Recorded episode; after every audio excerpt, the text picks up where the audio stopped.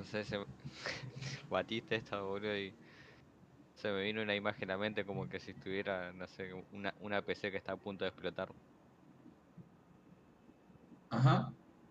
¿Qué cosa? Se me vino como una imagen de una PC a punto de explotar, así como re exigida, hecha mierda ya, no ando a más. ¿Cuál? ¿Por qué?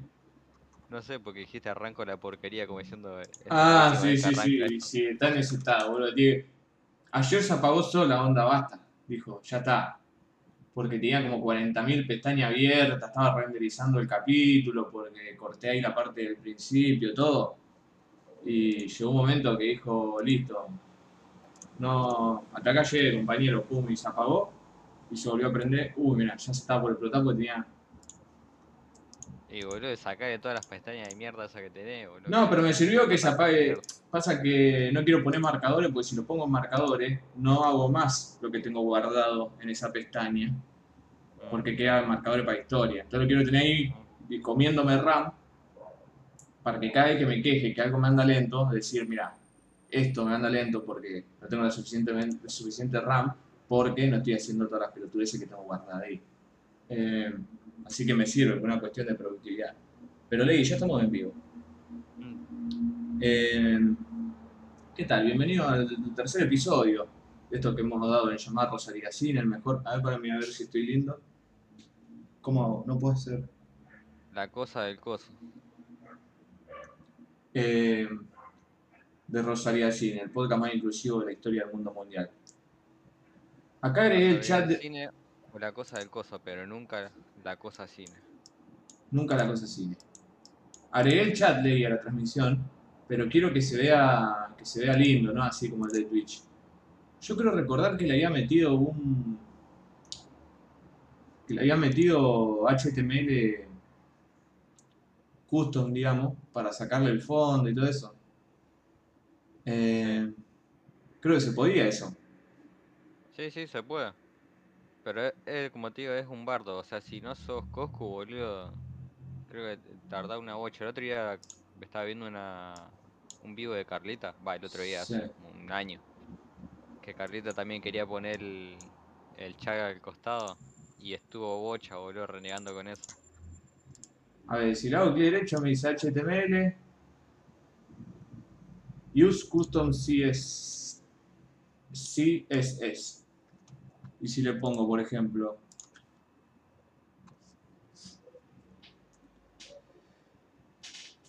a ver, lo vamos a hacer. Vos leí mientras contaste alguna anécdota. No, te decía que eso es, es re complicado y creo que encima no te da el poder como de dimensionar el chat Sí. eh, de una forma libre, sino como que te da dim- las dimensiones ya preestablecidas para ponerla ahí al costado, arriba, abajo, donde sea que vos quieras poner el chat. Ajá. Y es medio, medio hincha pelota eso. No sé si será cuestión del programa que esté usando para streamear o qué. Igual que el tema de de poner para cambiar la para variar la calidad de, de- Mm, del stream eso no sé tampoco como si es un problema de pero calculo que es un problema de, de programa más que de una seteada de la, de la cuenta de Twitch Eso estuve buscando porque yo quiero que Luigi pueda bajar la transmisión para verla. Pero me parece que hay que ser un picante de Twitch. Mm. Creo. el Twitch el Twitch de Karlovich El Twitch de Karlovich. Eh, pero. mm, em, no sé cómo, no sé cómo hacerlo, digamos. Parece que algo picante de Twitch. No, no, no puedo. No sé si hay que ser partner. No sé qué mierda y cómo se maneja el Twitch. Somos, somos. Hace mil años estamos acá, pero somos nuevos. somos bomber ¿Trataste de ubicar esa, esa radio, boludo? Para ver si podemos agarrar, agregar ese botón. Eh, el extracto ese Sí. No vos sabés que no, lo- no lo encontré porque encima eh, yo lo que tuviese que haber hecho Sí. es agarrar el mismo día y fijarme en Rosario 3, la sección esa cuando hacían... Pero segura, ¿sabes qué? La podemos encontrar fácil. Porque era el día que estaban hablando de la distinción que le iban a hacer en el consejo a Elegante. Ajá. Y el viejo este estaba bardeando elegante porque le decía, ¿qué? ¿Eso, eso es que está cantando? Para mí está hablando, dice, eso no es cantar. Y dice, acá por la cucaracha me dicen algo, ¿eh? Me dicen bomber, bomber me dice. eso tenemos que buscar porque, Es genial, boludo. porque es, un, es fascinante. boludo. Es el mejor, podría ser uno de los mejores botones que tengamos. Aparte usamos mucho nosotros. Somos, a veces la bomberíamos mucho. Acá creo- quiero que sepan, yo no soy programador web, solía hacerlo, no lo soy, así no se me burlen. Eh, así que si hay algún programador web viendo esto, no se me burlen, please. Sí. Vos sabés que me di cuenta también de eso, de que muchos programadores eh, saben mucho menos de tecnología que cualquier otra persona. Y O sea, pasa que el programador no tiene que saber, digamos. En cuestiones técnicas de, de firuleteadas de redes sociales y, y ese, time- ese tipo de cosas de customizar. Sí, no tiene por qué saber, digamos. Mm. No, pero viste, como siempre uno, eh, Sí, asocia. la masa piensa que, o sea, vos sabés de computadorita, está metido en la computadorita, tenés que saber todo. La masa. Medio Ortega y Gasset te pusiste. Mm. Y sí. Eh, Ah, hoy quería decir que murió el Feynman bueno también. Sí, lo tenía anotado acá, boludo. Me dio, me dio bastante pena, te digo. Mm. 78 pirulos creo que tenía. Pirulos Rivarola. No era mucho, boludo. Ay, cada hijo de puta, boludo, que, Sí, sí. que está ahí compitiendo con Mirta Legrand. Boludo, el, que- al que no banco, el- ¿cómo se llama el viejo pelotudo este que dice llenaban la cocina de humo? ¿Quién dice eso? Eh, el de Esperando la carroza, boludo, el del tres empanadas. Ah, eh, Brandoni es. Eh, oh, qué viejo cabeza, boludo. Que está en todo lado encima, boludo. Es como el casero de, de, de los actores. El casero de los actores. Nada más le falta decir zurdos de mierda, como dice Milei, boludo, y, y ya está, boludo. Encima el otro día vi que fue al programa este de Viana Canosa, sea, que van ahí todos los rancios. Y, y lo, corría con la, con la por el lado de Radicheta. Decía, no, yo no soy el radicalismo, no, no, no, y se retriggereaba. Yo soy radical, pero no soy, yo no soy el radicalismo, no digas eso, no. Parecía Yo- que le iba a explotar la cabeza. pero aparte yo no soy radicalismo, eh, me queda re raro, boludo. Es muy fuerte. Bueno, Lee, eh, no se puede, ¿eh? Lo intenté. Quiero que sepan que lo intenté. Levemente, pero lo intenté. No, no Ah. funciona. Llamámoslo al Twitch de Carrario, entonces. Sí, sí, sí, sí. Pensé que. Pensé que sería más fácil. Ya está, vamos a omitirlo, somos bomber, boludo. No podemos. Claro, boludo, ¿qué quieren que haga? Y soy bomber. Mm.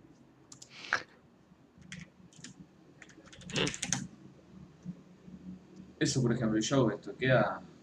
Quedará. Quedará, quedará.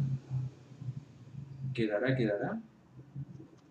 Yo, por ejemplo, vengo acá a mi querido XSplit. ¿Qué será? Será. Na, na, na, Na, na, na, na, na, na. Clic. Esto es el último que intento. Mataste. Y si no funciona, eh, vamos a tener que, que continuar porque hay muchas cuestiones importantes el día de hoy. Sí, si no ya está, ma- matamos de posta acá nomás. ¿Pero te acordás que yo lo había logrado, boludo? Cuando... Sí. Sí, además vos le, vos le, le había hecho un fondo transparentado, no sé cómo carajo hiciste. Claro, me acordaba de eso, pero fue hace ya mucho. pará, tengo esa transmisión guardada yo. Podemos recurrir a esa transmisión y ver acá en vivo y en directico. En vivo Sí, y hace-. Hacelo, si total ya quedamos como re bomber, boludo. ¿Qué, qué, qué le va a hacer una, una bomberiada más? El bomberismo ya lo tenemos. El bomberismo ya lo tenemos. Ahora, ¿dónde dejé esa basura? Sí, no, imposible de recuperarla. Tengo en un disco extraíble. La peor noticia. Bueno. ¿Qué dicen acá?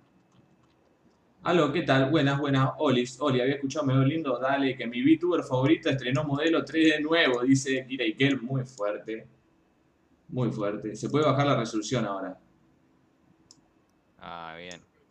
¿Cómo? Y si no toqué nada, Luigi, boludo. Che, pastor, después mirá la partida que pasé recién, una cosa loco. Bueno. Y hace calor de esta ciudad de mierda, se escucha rebajo el ley, se escucha bajo el ley, o los demás lo escuchan bien. Le subo un poco, a ver. A ver, Ahí te subí ley. Vos no toqué nada. ahora me escuchan bien, manga hijos de puta. Pagá lo que ves, rata ludópata, y el lunes tengo que ir de vuelta, me voy a morir. Charango timbero, piensen que ustedes no tienen la humedad asquerosa que hay aquí. Mira, la humedad que hay en Rosario ni me la nombre. Según no hay humedad en Córdoba, papá, papá. Paren de querernos hacerlos pagar cosas, boludo, si ustedes ni siquiera pagan el Patreon. Igual acá se la había tirado al, al charango, le, se la barrió el anfibio, se que hay ahí un interno. El bache está en la casa, murió la vieja Feynman, dice el desubicado, fuiste un 20 de julio a Córdoba, Karen, si no nos explica. Él está a nivel que la voz se escucho por las noches. Ahí lo subí un poco. ¿Te, entera- ¿Te enteraste la del Tomex Fernández? ¿Qué hizo el Tomex Fernández? El otro día estábamos en un en una llamada. Creo que estábamos todos menos menos vos y Karen. O creo que Karen ya, ya había entrado. Eh, y se le quiso mandar uno al rancho, boludo. ¿Cómo se le quiso mandar uno al rancho? Eh, estábamos haciendo la llamada y se ve que el, el, el Tomex estaba en el patio. Como, Sí. Nos contó como que estaba como atrás de unos arbustos o un árbol. Y justo vio que un, un chabón con una botella de agua se le quiso mandar a la casa. Dice que ya No. como que ya había, ya había pasado una parte, ya estaba a punto de mandarse y él le, le pegó un grito desde, desde lejos, ¿viste? Desde atrás de lo- los arbustos y le dijo, hey, ¿qué querés? ¡Ah! Y y dice que el, el tipo le agarró y le, le gritó, viste, ahí como para despistar. Dice, ¿está ¿Quién va- Fernández?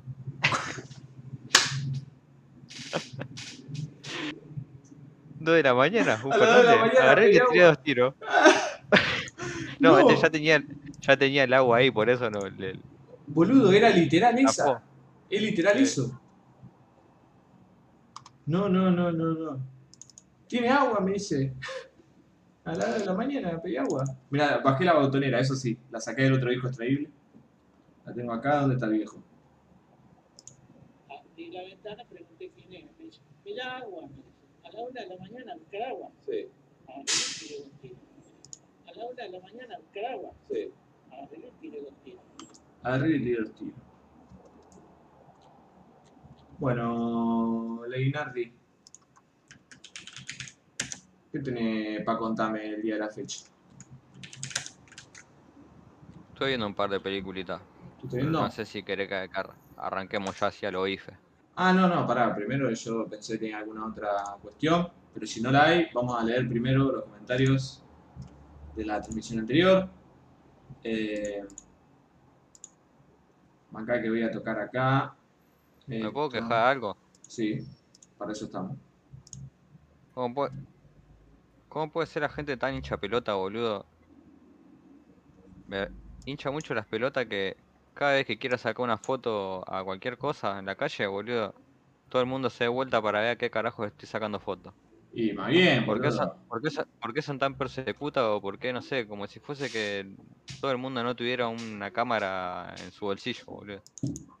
Y pero más bien, si yo veo a alguien, es más, es más. Ni siquiera tenés que sacar una foto. Yo te veo que está mirando para arriba, por ejemplo, y me voy a parar lo tuyo, me voy para arriba, como el experimento social, olvidate. Olvidá yo. Lo único lo único que falta que venga uno y se meta en medio de la foto eh, para figurar así, A las 2 de la mañana. tirándome la manito. Chucha. Ah, Uh, Acá puse un video de sitio de muestra. No, pues este usa esta poronga de cosas. Del OBS. Todos usan el OBS. No quiero abandonar a mi querido XSplit. Pero sí ah, leí. qué verga. Eh, si vos no querés que miren a dónde está sacando fotos, bueno, va a tener que usar, va a tener que comprar esta. No, no. Yo saco fotos, no, me chupa un huevo. Pero en cierto, en cierto punto me, me molesta que la gente mire como si fuese que estuviera sacando, no sé, un rifle, boludo. Claro. Estoy sacando una foto, boludo. Y pero vos lo guardás el rifle para sacar las fotos. Nah. Eh,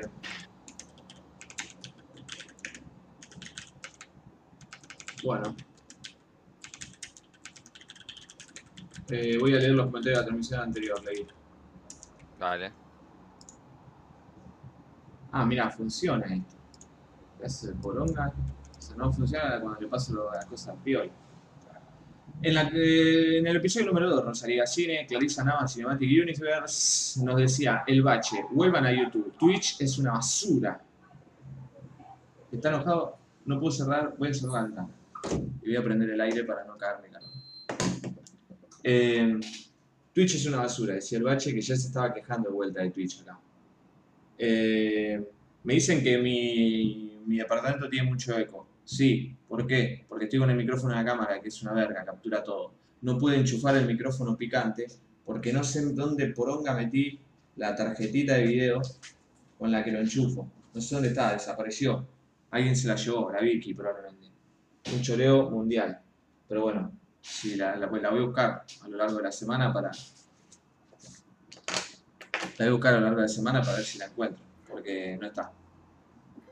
Basta de acusar a la Vicky, boludo, en vivo que te, te van a Y, cancelar. y boludo. bueno, y bueno, pero yo acá tenía plaquita de sonido y Por acusador. Y desapareció.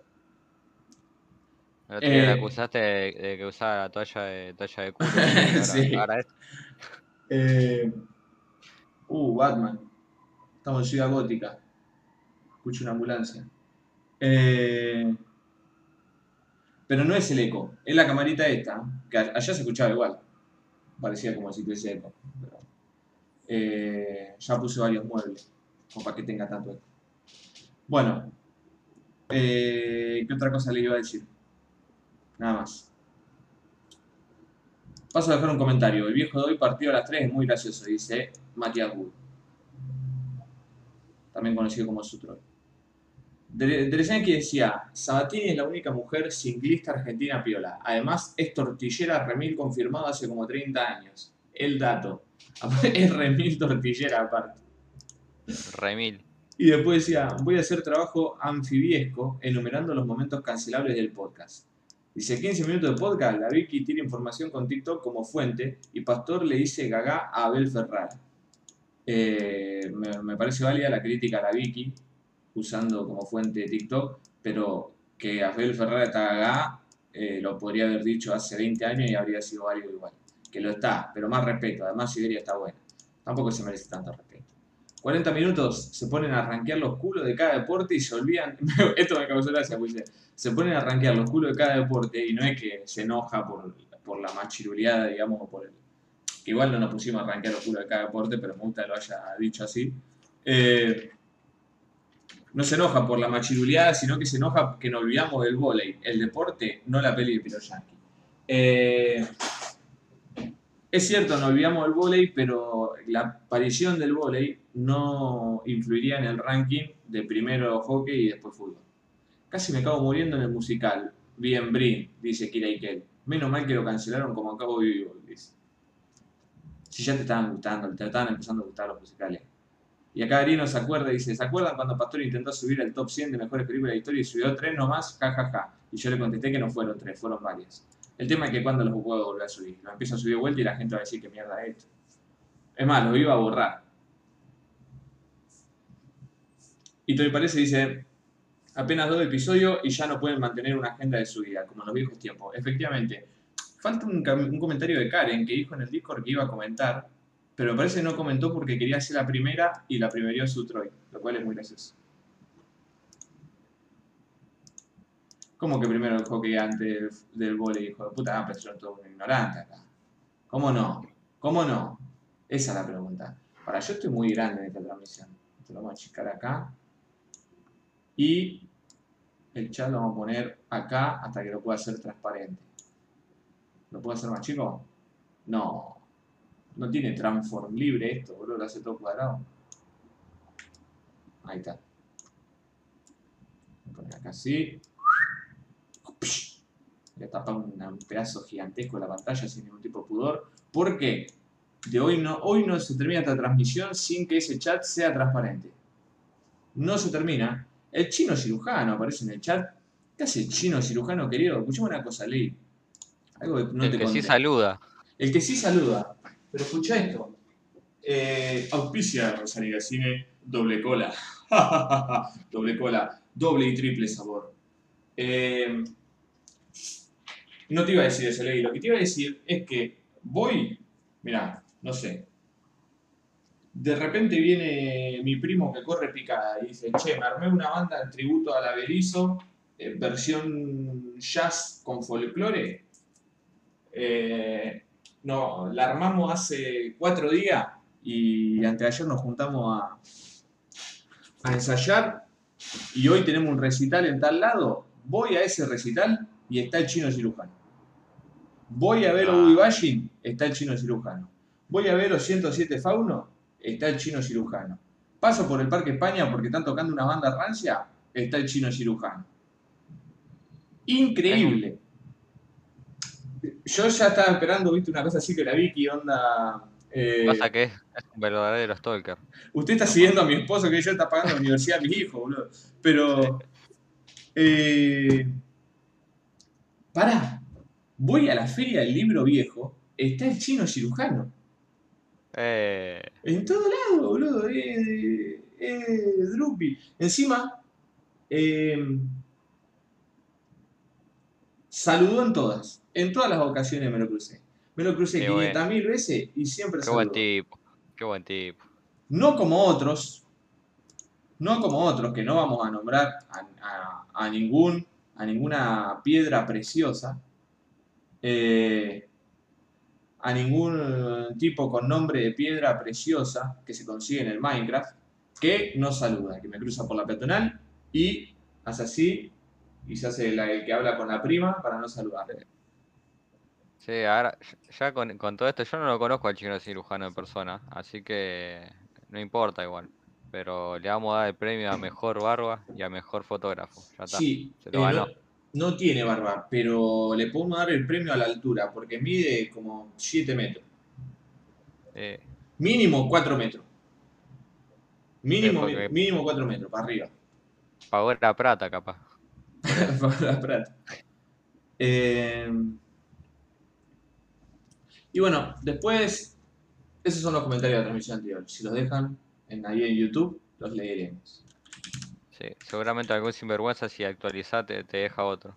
Pero ya está, muy tarde. aún no, aún no. Escuchá, acá dice el chino Yucano, ya vamos a meter una juntada. Sí, chino, vamos a armar una con todos los rosarinos y nos vamos a juntar entre todos a cagarlo a palo al Ruby por no saludar. Ahí está, corre. Sí. Leí, estrenos de Torrent, se estrenaron las siguientes. No, Dan Forgivable ya lo había dicho, creo. Y Antlers, creo que no. Pero Antlers me llamó la atención porque. Para Scott Cooper. Para- Este, me estoy sorprendiendo de la misma pelotudez me sorprendí cuando fui al Monumental y estaba en cartelera esta película. Esta es la que está producida por, por, por Alex de Mejor. Iglesia. Mejor que te llame la atención Antler y no después. Oh. Luigi, el, el, el espíritu de Luigi contraataca. Scott Cooper. Ah, no, son dos. Ah, no, es esta. Está bien. Era esta, efectivamente. Esta película, Espíritus Oscuros, que estuvo en cartelera bastante tiempo, que creo que está producida por Alex de la Iglesia o Guillermo del Torrent, no me acuerdo ya quién. Pero lo importante es que está dirigida por Scott Cooper. Que Scott Cooper, no sé si recordaron ustedes que es un ídolo de Stalker Podcast y que ahora obviamente heredaremos aquí en Rosalía Cine. Yo sé que medio cabeza, que medio pitch y que son medio cualquiera algunas cosas, pero las películas, no sé, me las termino acordando siempre porque están re buenas. Aparte, Out of Furnace, me acuerdo todos los días y la quiero rever. Hostiles nos había gustado, me acuerdo cuando la vimos. Eh, y bueno, la otra también la hemos hablado ya mil veces. De hecho, Cooper le hemos hecho una, un especial, creo, si no me equivoco. No me acuerdo. Creo que le hecho un especial. Pero bueno, esta es una película de él de terror. Así que el estreno de la semana, le podríamos decir. También apareció ya full vivida y con toda la mafia, la última de, de este muchacho, ¿cómo se llama? Hace otras películas iguales. de Wes Anderson, que se llama The French Dispatch. Y hay una de la Chola Moretz y una del Mayahara Ali. El Mayahara Ali se llama... Carla Ali, guacho. Esa, se llama Swan Song, la canción de, del cisne, o capaz se refiere a la banda Swans. eh, y la película se trata sobre una canción de Swan, lo cual, lo cual sería bastante interesante. Y bastante O capaz que es un, una referencia a Swan Sins. A Swamp Sting, sí, puede ser, ¿por qué no? Pero eh, es una, una ciencia ficción y no sé, con Marshall Ali, raro. Pensé que hacía roles serios nomás ese muchacho. Tengo que acordar de ver True Detective 3. Me lo voy a anotar. Mentira. Bueno. eh, y después está esta de la Chola Moretz, que se llama Mother Android. Eh, la madre que usa Android sería. Que también es un sci-fi thriller. Y esta está dirigida por Matson Tomlin. Who lo conoce, I have no idea. Y la anterior está dirigida por Benjamin Cleary y tampoco lo conozco. Pero bueno, esos son el entreno de Torrent. Bueno, la más importante para ver es la de Scott Cooper. Y bueno, y para el que todavía tenga ganas de ver Wes Anderson, puede ver The French Dispatch. Eh, había unas cuestiones con respecto al cine que quería hablar. Ah, sí. Bueno, la primera va a ser lo siguiente. El comienzo de este podcast ley se lo vamos a dedicar nada más y nada menos que a eh, Juan Pablo Feynman, ¿se llamaba? O Pablo Feynman. Algo de Pablo Feynman. Juan. Pablo. Juan Pablo Feynman, que el programa ese que hacía estaba bueno, ¿viste? Y no, te voy a ser sincero, lo habré visto un par de veces y cuando me han interesado algunos filósofos en particular, he visto los episodios de eso por YouTube. No lo veía muy seguido, pero siempre me pareció un tipo bastante El que tenía programas como Felipe Piña, pero no era Felipe Piña. Claro, por- por- porque por eso, digamos, tenía lo mismo que tiene Felipe Piña, que hacía las cosas bastante accesibles. Y eso me gusta, porque eh, cuando apareció el boludo este que usa la remera de los Ramones, digamos, todo flashea, uh, no, pero es la filosofía que la hace, la hace, eh, digamos, la hace accesible para todo y qué yo, y el tema es que la filosofía siempre accesible para todo, depende de cómo te lo digan nomás. Y Feynman no rebajaba ni abstraía nada, o sí lo hacía, digamos, porque si no sería imposible, en los programas esos cortitos tenía, pero no tanto como este hijo de puta, que lo hace casi como si fuese... Ah, sí, eh, ¿cómo se llama este? El Darío Sarraiva, Sí, eh, que habla y que dice el lujo de variedad, jijijiji, y Claro. Farifuru, por eso, nada, y... el Feynman de, de dos P's. Eh, y siempre era muy accesible. Eh, Lo único por ahí en discusiones políticas, lo he visto hablar con. Con. ¿Con quién lo he visto hablar? ¿Con quién lo he visto hablar? Porque no quiero faltar el, el respeto a este gran hombre. Eh, con Horacio González, me acuerdo en C78, creo que habían hecho una batalla ahí, qué sé yo. Eh, y como que se ponía muy peronista, eh, pero peronista Sí, sí. verdadero, digamos. Pero bueno, cuando hablaba de filosofía estaba bueno. Y lo que decía, digamos, del peronismo también, por el loco creció, digamos, en, la etapa de como intelectual de izquierda, eh, que siguió a los trabajadores hacia, hacia el peronismo, digamos. Entonces era, era como aceptable esa enfermedad que padece también nuestro querido chat. Eh, mentira, si usted es peronista no le queremos faltar respeto, ¿no? Acá lo tienen a Román Duke para que vean cómo los aceptamos. Eh, pero bueno, un grande. Sí, José. aceptamos, pero no aceptamos que nos quieran tirar lo- la que tiran siempre, que parece que no tienen otro latiguillo que es la- el desclasado. Así que no me rompan la Uh, bola con no el lo desplazamiento. redijo. Igual tiene razón, leí. Yo soy marfillero y como marfillero te digo que lo único que necesitamos es conciencia de clase. Arre que lo, leí- lo leí en una publicación de Instagram de Caja Negra esta semana. José Pablo Feynman era, no Juan Pablo, le faltamos respeto, él ahí. Me corregía aceitito canábico y Micalisi. Muy cinéfilo. Era muy cinéfilo, sí. Pero bueno, que paz descanse. Y el final del podcast de se lo vamos a dedicar a otra persona, se me va a acordar. Por lo menos me lo voy a anotar. Eh, después hubo otras cuestiones en la semana de las que hay que hablar. De las que hay que hablar. La primera es la siguiente. Eh, me enteré que la linda banda sonora que tiene Jesús López, que fue una película favorita de muchos de nuestro círculo del Festival de Mar del Plata. Eh, incluso el otro día yo hice una colaboración ahí para, para este podcast de, de que siempre me chorea todo. Lo ubicá, no sé si lo conoce bien, un podcast ahí que hace. Mm. Eh, hice una colaboración que mandé mi película favorita del festival, qué sé yo, y mandaron un montón de gente más. Eh, y en ese episodio me di cuenta que Jesús López trascendía el fanatismo del Discord, de la logia tolquera, y que iba, iba bastante más allá. Eh, ahora no estoy encontrando, la puta que me parió. Jesús López, López, López. Acá está. Eh, y me enteré que el soundtrack está hecho nada más y nada menos que por Jackson, Jackson Souvenirs. Jackson Souvenirs es una banda que tiene Javier Diz, el de Jaime Sin Tierra y Encerrado Afuera. Así que mirá qué loco esa conexión, tanto entongado, nada, tío. Pero era un lindo soundtrack y me sorprendió ver que era de. Era. La banda esta no sabía que Javier Diz tenía esta banda, o este proyecto, digamos, con otro guachín.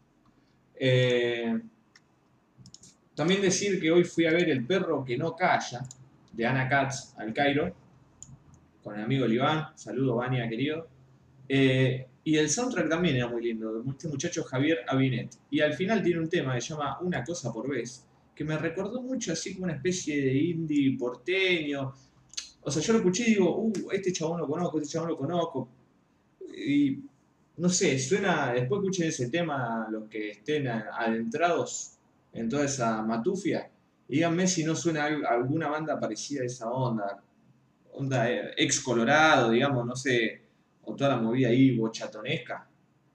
Eh, porque me, me la cabeza no poder asociar a quién me hacía acordar, a qué banda me hacía acordar. Estuve buscando y el loco no tenía ninguna banda, así que una flasheada mía, pero la voz es muy igual la forma de cantar, todo el tema. Eh, eso de los soundtracks. Y después tenemos que hablarle ahí de que a fin de año van apareciendo las listas de, de mejores películas del año, ¿no? Que yo estaba, como ya comenté, estaba bastante flojo el 2021, pues estuve eh, entre viendo pelotudeces, viendo filmografías y poniéndome al día con el cine argentino, con el, con el cual aún tengo una grandísima deuda. Eh, no estuve viendo mucho de este año, pero que, bueno, estas dos semanas que quedan le voy a meter un sprintazo fuerte para que podamos hacer algo al respecto. Eh, Eh, yo, Yo no me voy a poner en esa tarea ni en pedo. Pero no sé, creo que del 2021, con toda la furia, y te estaría mintiendo, creo que vi 6, 7. está mintiendo, una barbaridad. ¿Pero qué crees? ¿Quedar ignorante del 2021? Es importante veamos las películas salen este año. Para mí no tanto. Sí, sí, sí, sí, sí, sí, sí. Es importante como así que ve- veamos la de 2020. Todo lo que haya salido en cuarentena lo tenemos que ver, Ley. Como nosotros estamos acá viviendo la cuarentena, viviendo la, vaya no, digamos, la pandemia, eh, el estado del mundo como está, y, Sí, para hacer como un trabajo antropológico, y, pero, antropofágico. y pero si a eh, eso, por eso sirve, pero- por eso vemos películas, vos para qué Pero- películas, Ley, para tirarle pochoclo a la, a la- a la pantalla. La vemos por eso. Yo no. Yo miro película porque tengo- me levanto y tengo ganas de ver una película.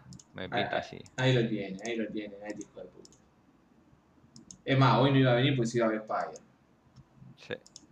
Eh, Spider-Man, ¿sabes qué? Ahí, tirado ahí con, con las patas arriba, viendo ahí Spider-Man con la camiseta de boquita. y riéndote así fuerte y hablando con tu amigo. Ja, ja, ja, ja, no, ese. Pará, ese, ese Pier Paolo. Comiendo pancho. Sí, sí. Ese Pier Paolo. Una pizza, unos nachos. Eh, ¿Qué te iba a decir? Ey, me hiciste perder. Ah, las listas. Y tengo algunas a que resaltar, de las cuales tenemos que hablar. Eh, y después vamos a hablar de Spider-Man. Todo acerca de Spider-Man Coming Home. eh, que, la fuimos a ver al cine y tenemos muchos, pero muchos comentarios al respecto. Pero primero veamos la lista de película favorita de 2021 de Barack Obama. Eh, pasó algo muy particular con esta lista, que yo la leí y dije, nah, esta era la mejor lista que va a haber en el año y la hizo este muchacho que, no sé, se la había mandado hacia algún, a Roger Cosa, boludo, no sé a quién mandó a que haga la lista, pero me causó mucha gracia. ¿Por qué? Bueno, puso Drive My Car, que todavía no la pude ver, la- creo que fue la ganadora, ¿no? Del Festival Internacional de Cine Mar del Plata. Eh, y a mucha gente le gustó, qué sé yo, hubo ahí varios, varios comentarios. Me acordé de una cosa. Y Drive My Car tiene eh, la cabecera más extraña que hizo el Roger Cosa para, para una review en su vida. Y la voy a leer acá porque es muy buena y quiero que, quiero que quede registrado esto porque nos cagamos de risa y no quiero que se pierda. La cabecera decía, el encabezado, o el, no me acuerdo de esto, ¿cómo se llama? Subtítulo.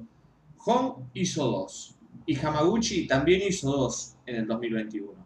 Y los dos que tienen algún punto en común hicieron cuatro películas buenísimas.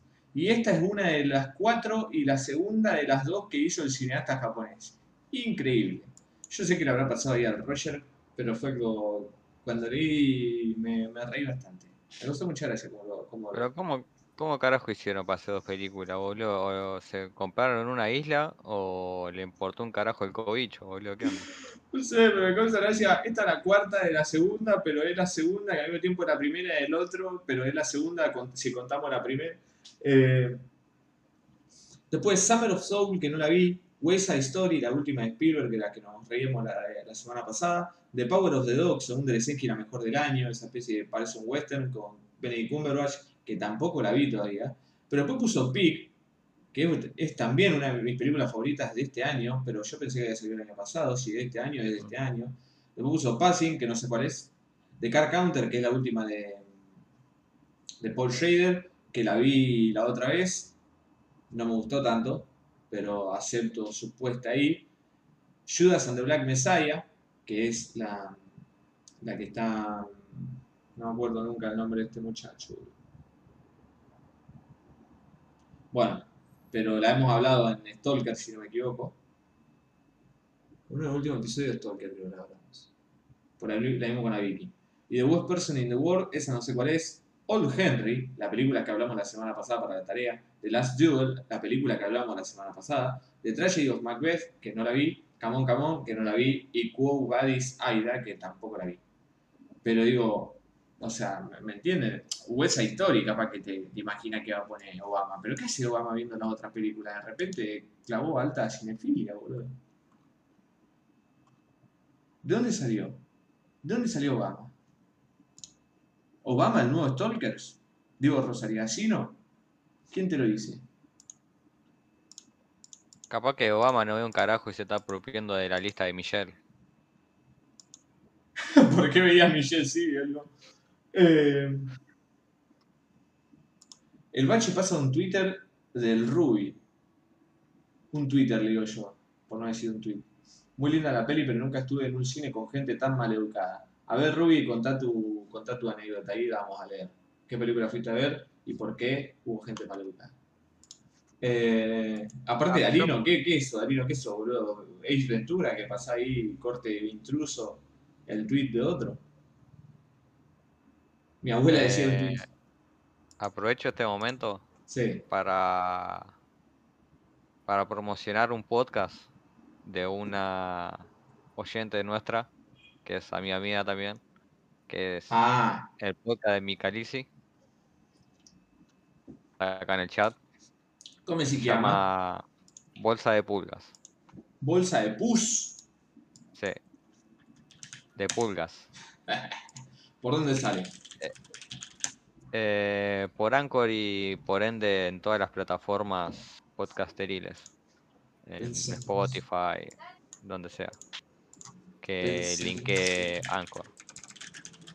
Eh, es un podcast en el que ella habla y reflexiona sobre contenido audiovisual o simplemente música, libro, lo que sea que le pinte en el momento. Ajá. Bueno, Y ya tiene dos episodios. En el primero habla sobre, obviamente, haciendo honor al, al nombre del podcast, a, a. Fleabag. Eh, y en el segundo habla sobre un poco de la discografía y documental de, de Taylor Swift. de Taylor Swift. Me interesa el- el- cualquier charla sobre Taylor Swift.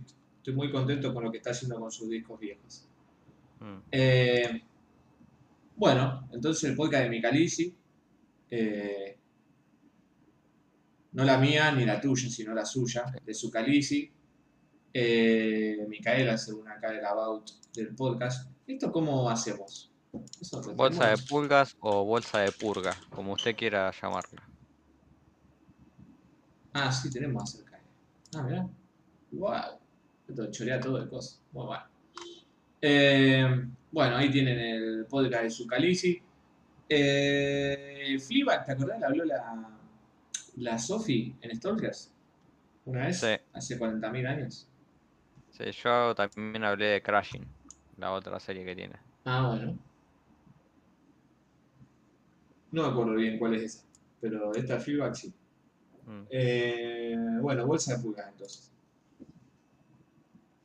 Acá Aceitito Canébico dice, nada, las producen, las cajonean y las estrenan cuando quieren. Y Home firma cualquier pica y se hace una película. Eso haciendo relación a- al subtítulo del Roger. Eh, y estoy completamente de acuerdo con lo, dice que, con lo que dice Home. Dicen que es una poronga Westside. Lo dudo. Eh, los dos en Out, creo.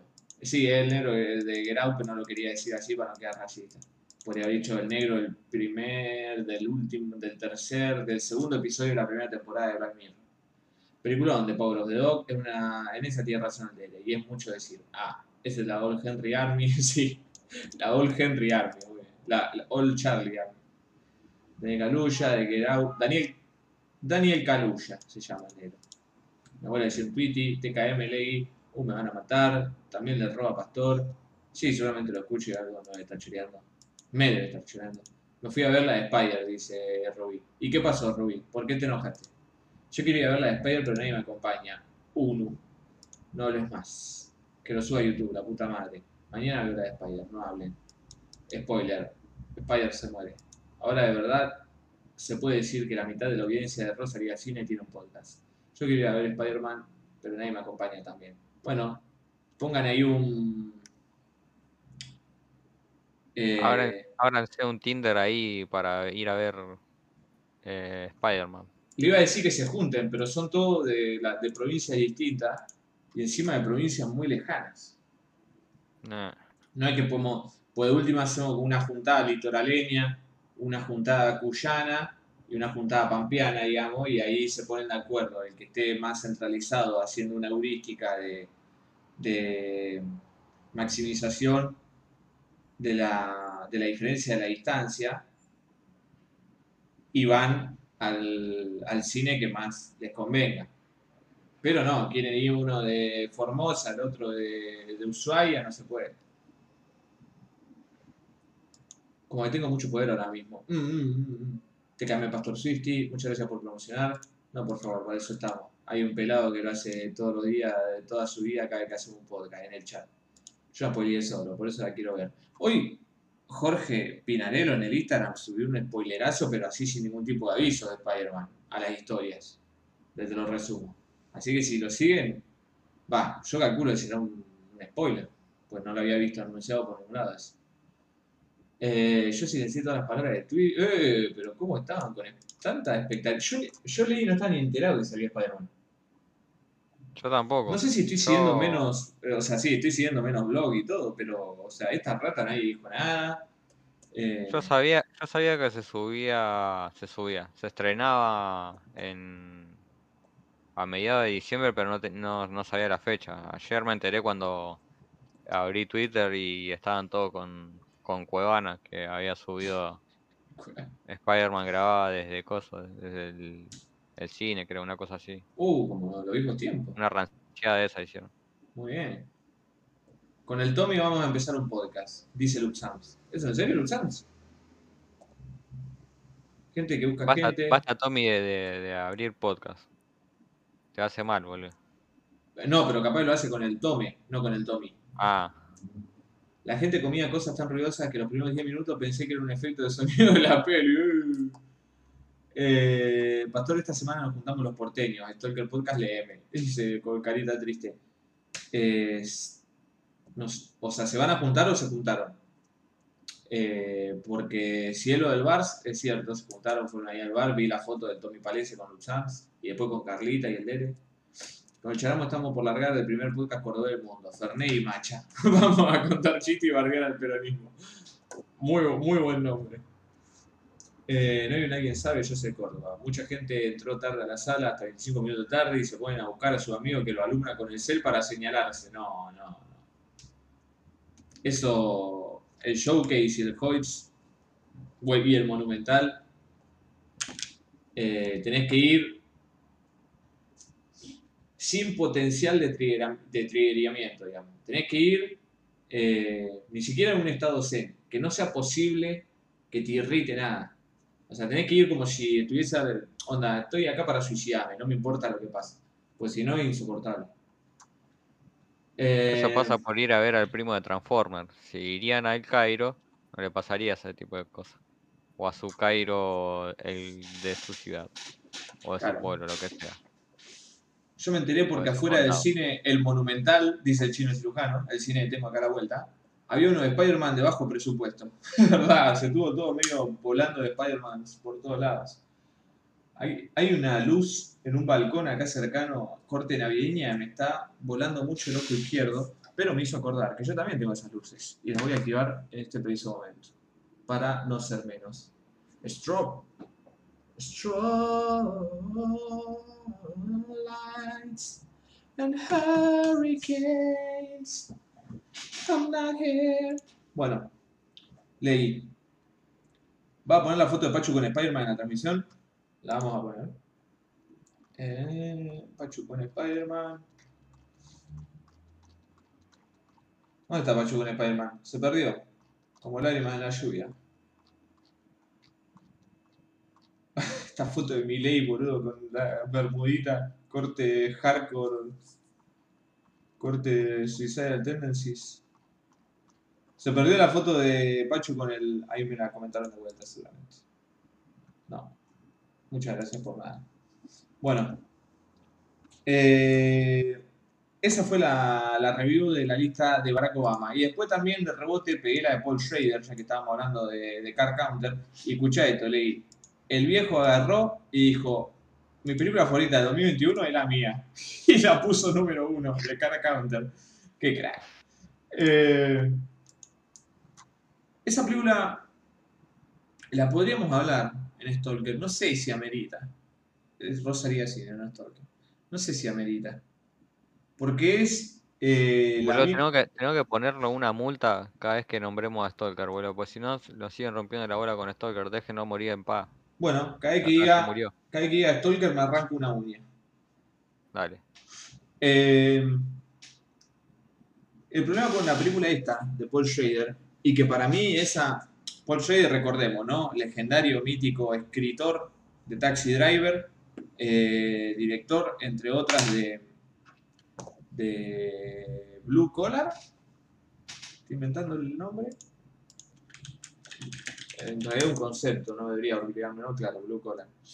Eh, de los trabajadores de la Ford, que yo archimegarre que te repeliculó con Harvey Keitel y el negro este que era cómico, que no me acuerdo el nombre, que no hacía papeles serios salvo para esa película, eh, y que nosotros hemos hablado en Stalker Podcast pasado, eh, Fear Reform, la que estaba organizada por Ethan Hawke, ¿te acordás que era con un cura? Estaba Amanda Ah. Siegfried, creo. Eh, que la película esta es la misma de siempre. O sea, el chabón siempre cuenta la misma historia, le cambia el contexto, le cambia la historia, eh, ahí como un, como un, el background, pero siempre lo mismo. El chabón sufrido que encuentra como en, un- una, en, otra persona, digamos, en alguien de quien, de, quien, de quien puede cuidar, como una especie de redención, y va todo en una vorágine en la que se va empeorando todo. Encima esta como la más oscura, cuando no parecía ser la más oscura. El personaje de Oscar Isaac no sé, tiene como algunas... Es muy raro. No sé si está bien hecho el personaje de Oscar Isaac. Pero que yo, tampoco, está, tampoco es mala la película. Está, tenía algunas cosas que estaban bastante bien, pero no sé, no me parece lo suficientemente valiosa como para prestarle mucha atención. Eh, pero bueno, el chabón este después ponía en el puesto número 2 la de el Achitapón Huerazetacul, la de memoria, que ya la pueden ver. O sea, si, si están duchos en la obtención de películas, ya la pueden conseguir en internet. O si no, entran a la logia tolquera y le piden a Porcel que le pase el link, ya que tiene un rol asignado. Eh, después está Berman Island, que vi que estuvieron hablando mucho al respecto, yo no sé absolutamente nada, supongo que se tratará de la isla de Berman que tenía ahí para ver la película y en la que, según Lars von Trier, se la pasaba pajeándose, según Lars von Trier. Eh, Parallel ¿Cómo Mothers, sabía Trier? no sé. que él, él también tenía entrada a ese mismo cine. Uh, sí, iban y se pajeaban. Igual creo que polémico, porque Berman era mucho más viejo. Y capaz que no era gerontofóbico. A ver. Lars von Trier about Ingmar Bergman. Eh, encima, como que cuenta algo medio turbio. Pero bueno, véanse esta entrevista que habla, Lars von Trier habla de Bergman. Porque cuenta algunas cosas, no sé, es muy raro. Eh, siempre dando la nota al compañero.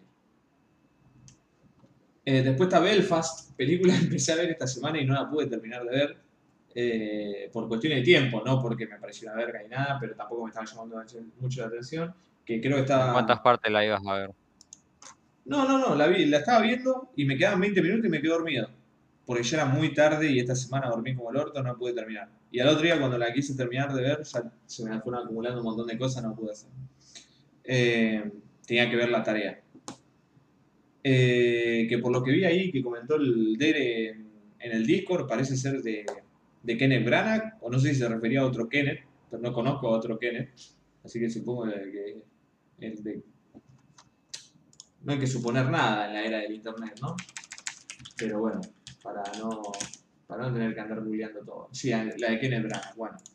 Eh, a Hero, que no sé cuál es, de Requiem, no sé cuál es, a West Side Story, de nuevo la de Spielberg, Velvet Underground, que supongo yo que será el documental que he escuchado varios comentarios a lo largo de los últimos meses sobre la Velvet Underground. No creo que haya otra película que justo salió con este documental. Y bueno, Spencer, que era la tarea para hoy.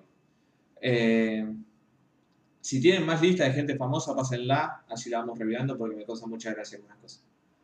Eh, empecé a ver The Car Counter, está filmada como una serie mala, la saqué a mitad, dice, aceite canábico muy fuerte. ¿No sé qué aceite canábico?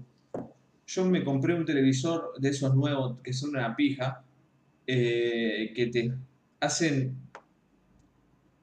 Supongo que todos lo habrán notado, porque yo lo he notado hace ya cuando empezaron a aparecer estos televisores y nunca supe bien cómo explicarlo, que la imagen se ve como si todo pareciese una telenovela de, de Telefe.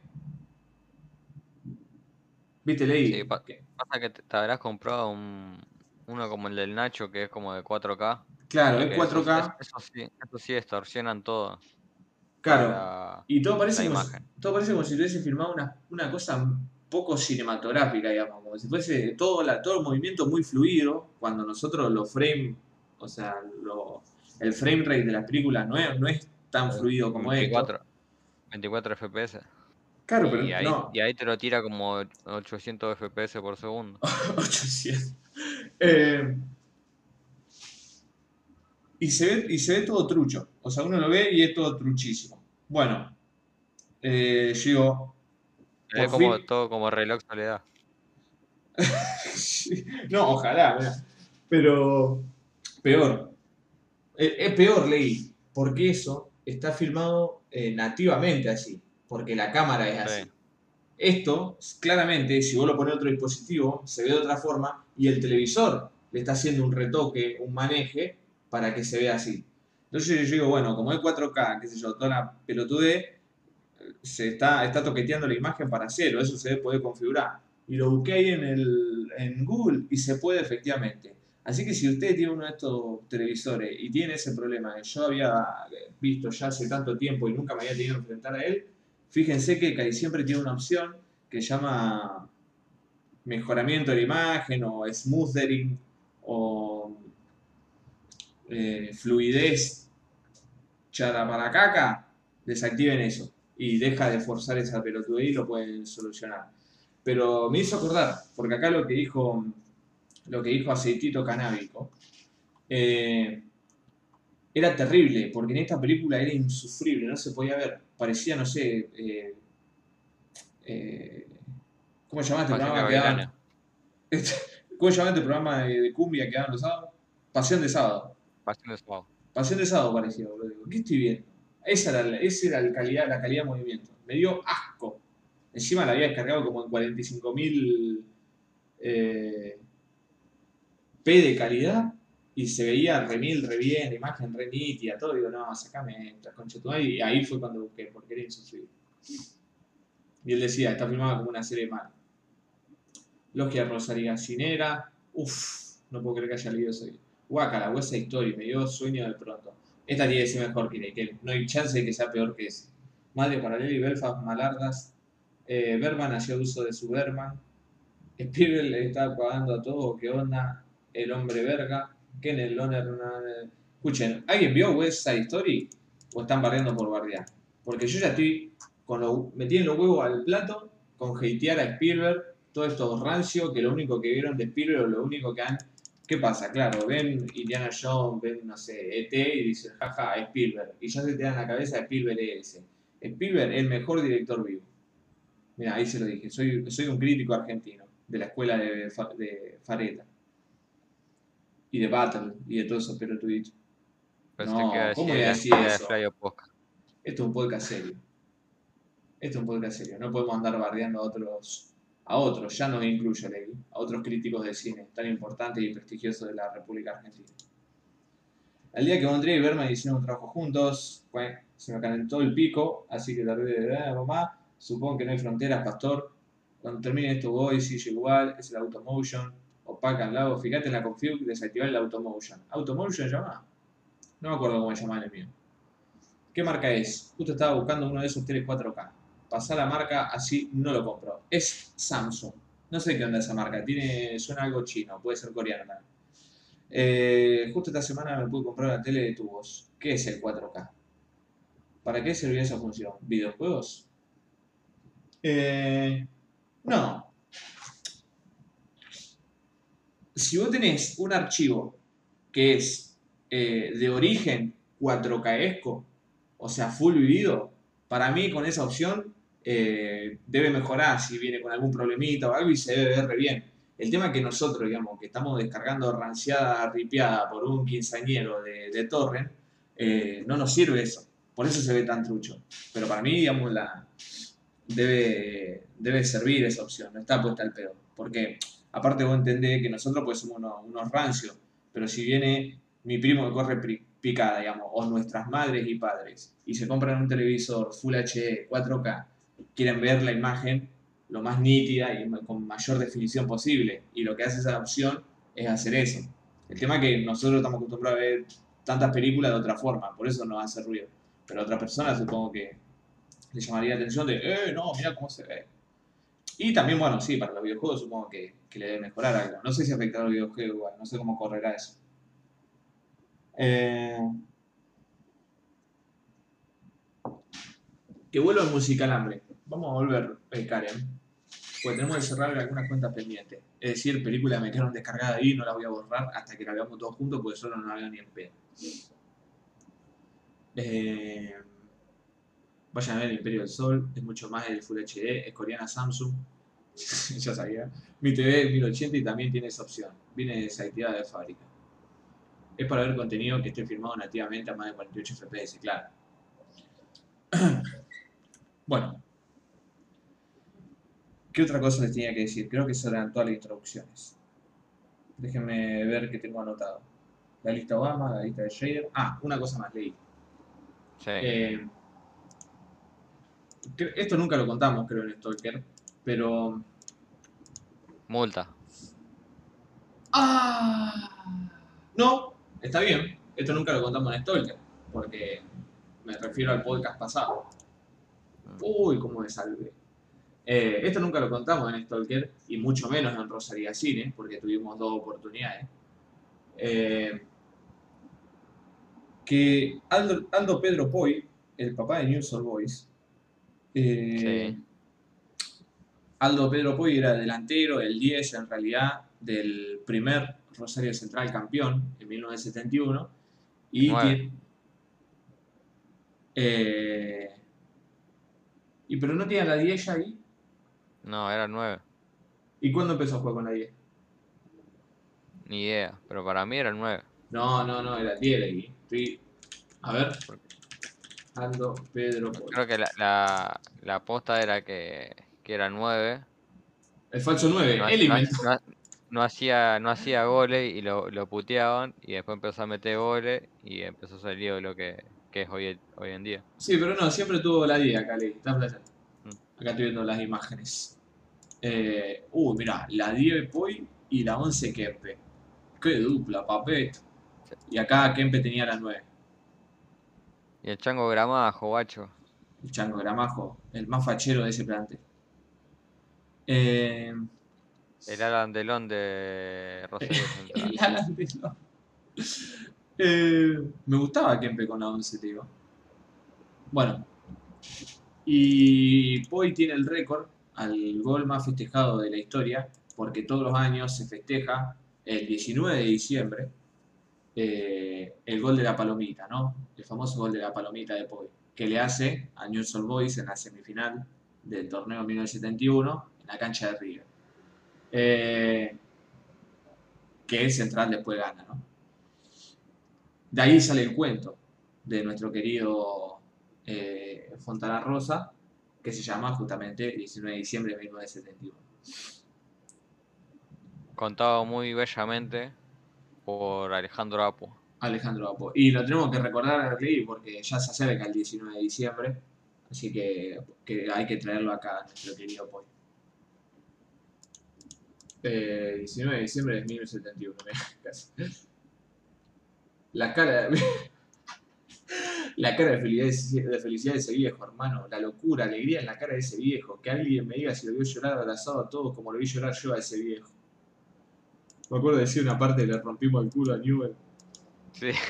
Y cuando lo vi, y cuando lo vi caerse al suelo como fulminado por un rayo porque quedó seco el pobre viejo, un poco que todos pensamos, ¿qué importa? ¿Qué más quería que morir así ese hombre? Esa es la manera de morir para un canalla. ¿Iba a seguir viviendo para qué? ¿Para vivir dos o tres años rasposo más, así como estaba viviendo, adentro de un ropero basureado por la esposa y toda la familia? Más vale morirse así, hermano. Se murió saltando, feliz, abrazado a los muchachos, al aire libre, con alegría de haberle roto el orto a la lepra por el resto de los siglos. Así que tenía que morir, que hasta lo envidio, hermano, te juro, lo envidio. Eh, el mejor cuento de la literatura argentina. Está ahí cabeza a cabeza con Tron Urbano Orbisterti. Eh, pero Es lo más que hay, boludo. es lo más que hay. Pero lo gracioso de esta semana es lo siguiente. Poi, que está aquí presente, luego se volvió político. Y actualmente es concejal de la ciudad de Rosario ya hace varios años largos. Eh, y lo declararon esta semana. Fue reconocido por el Consejo Municipal de Rosario con el diploma de honor en vísperas de cumplirse 50 años de la palomita. Miren lo que es el Consejo de Rosario. Eh, y acá cuando lo, lo ponen, lo- lo- le dan el honor ahí.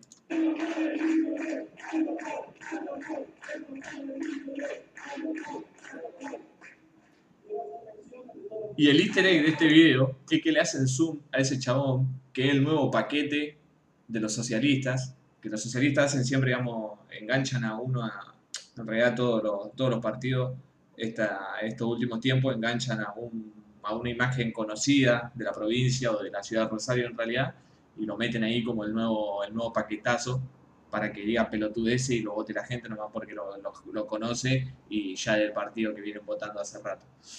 Eh, y este es Ciro Seiza, que era un periodista de acá de Rosario y que era pecho frío, confeso, desde un principio, ¿no? Leí. Sí.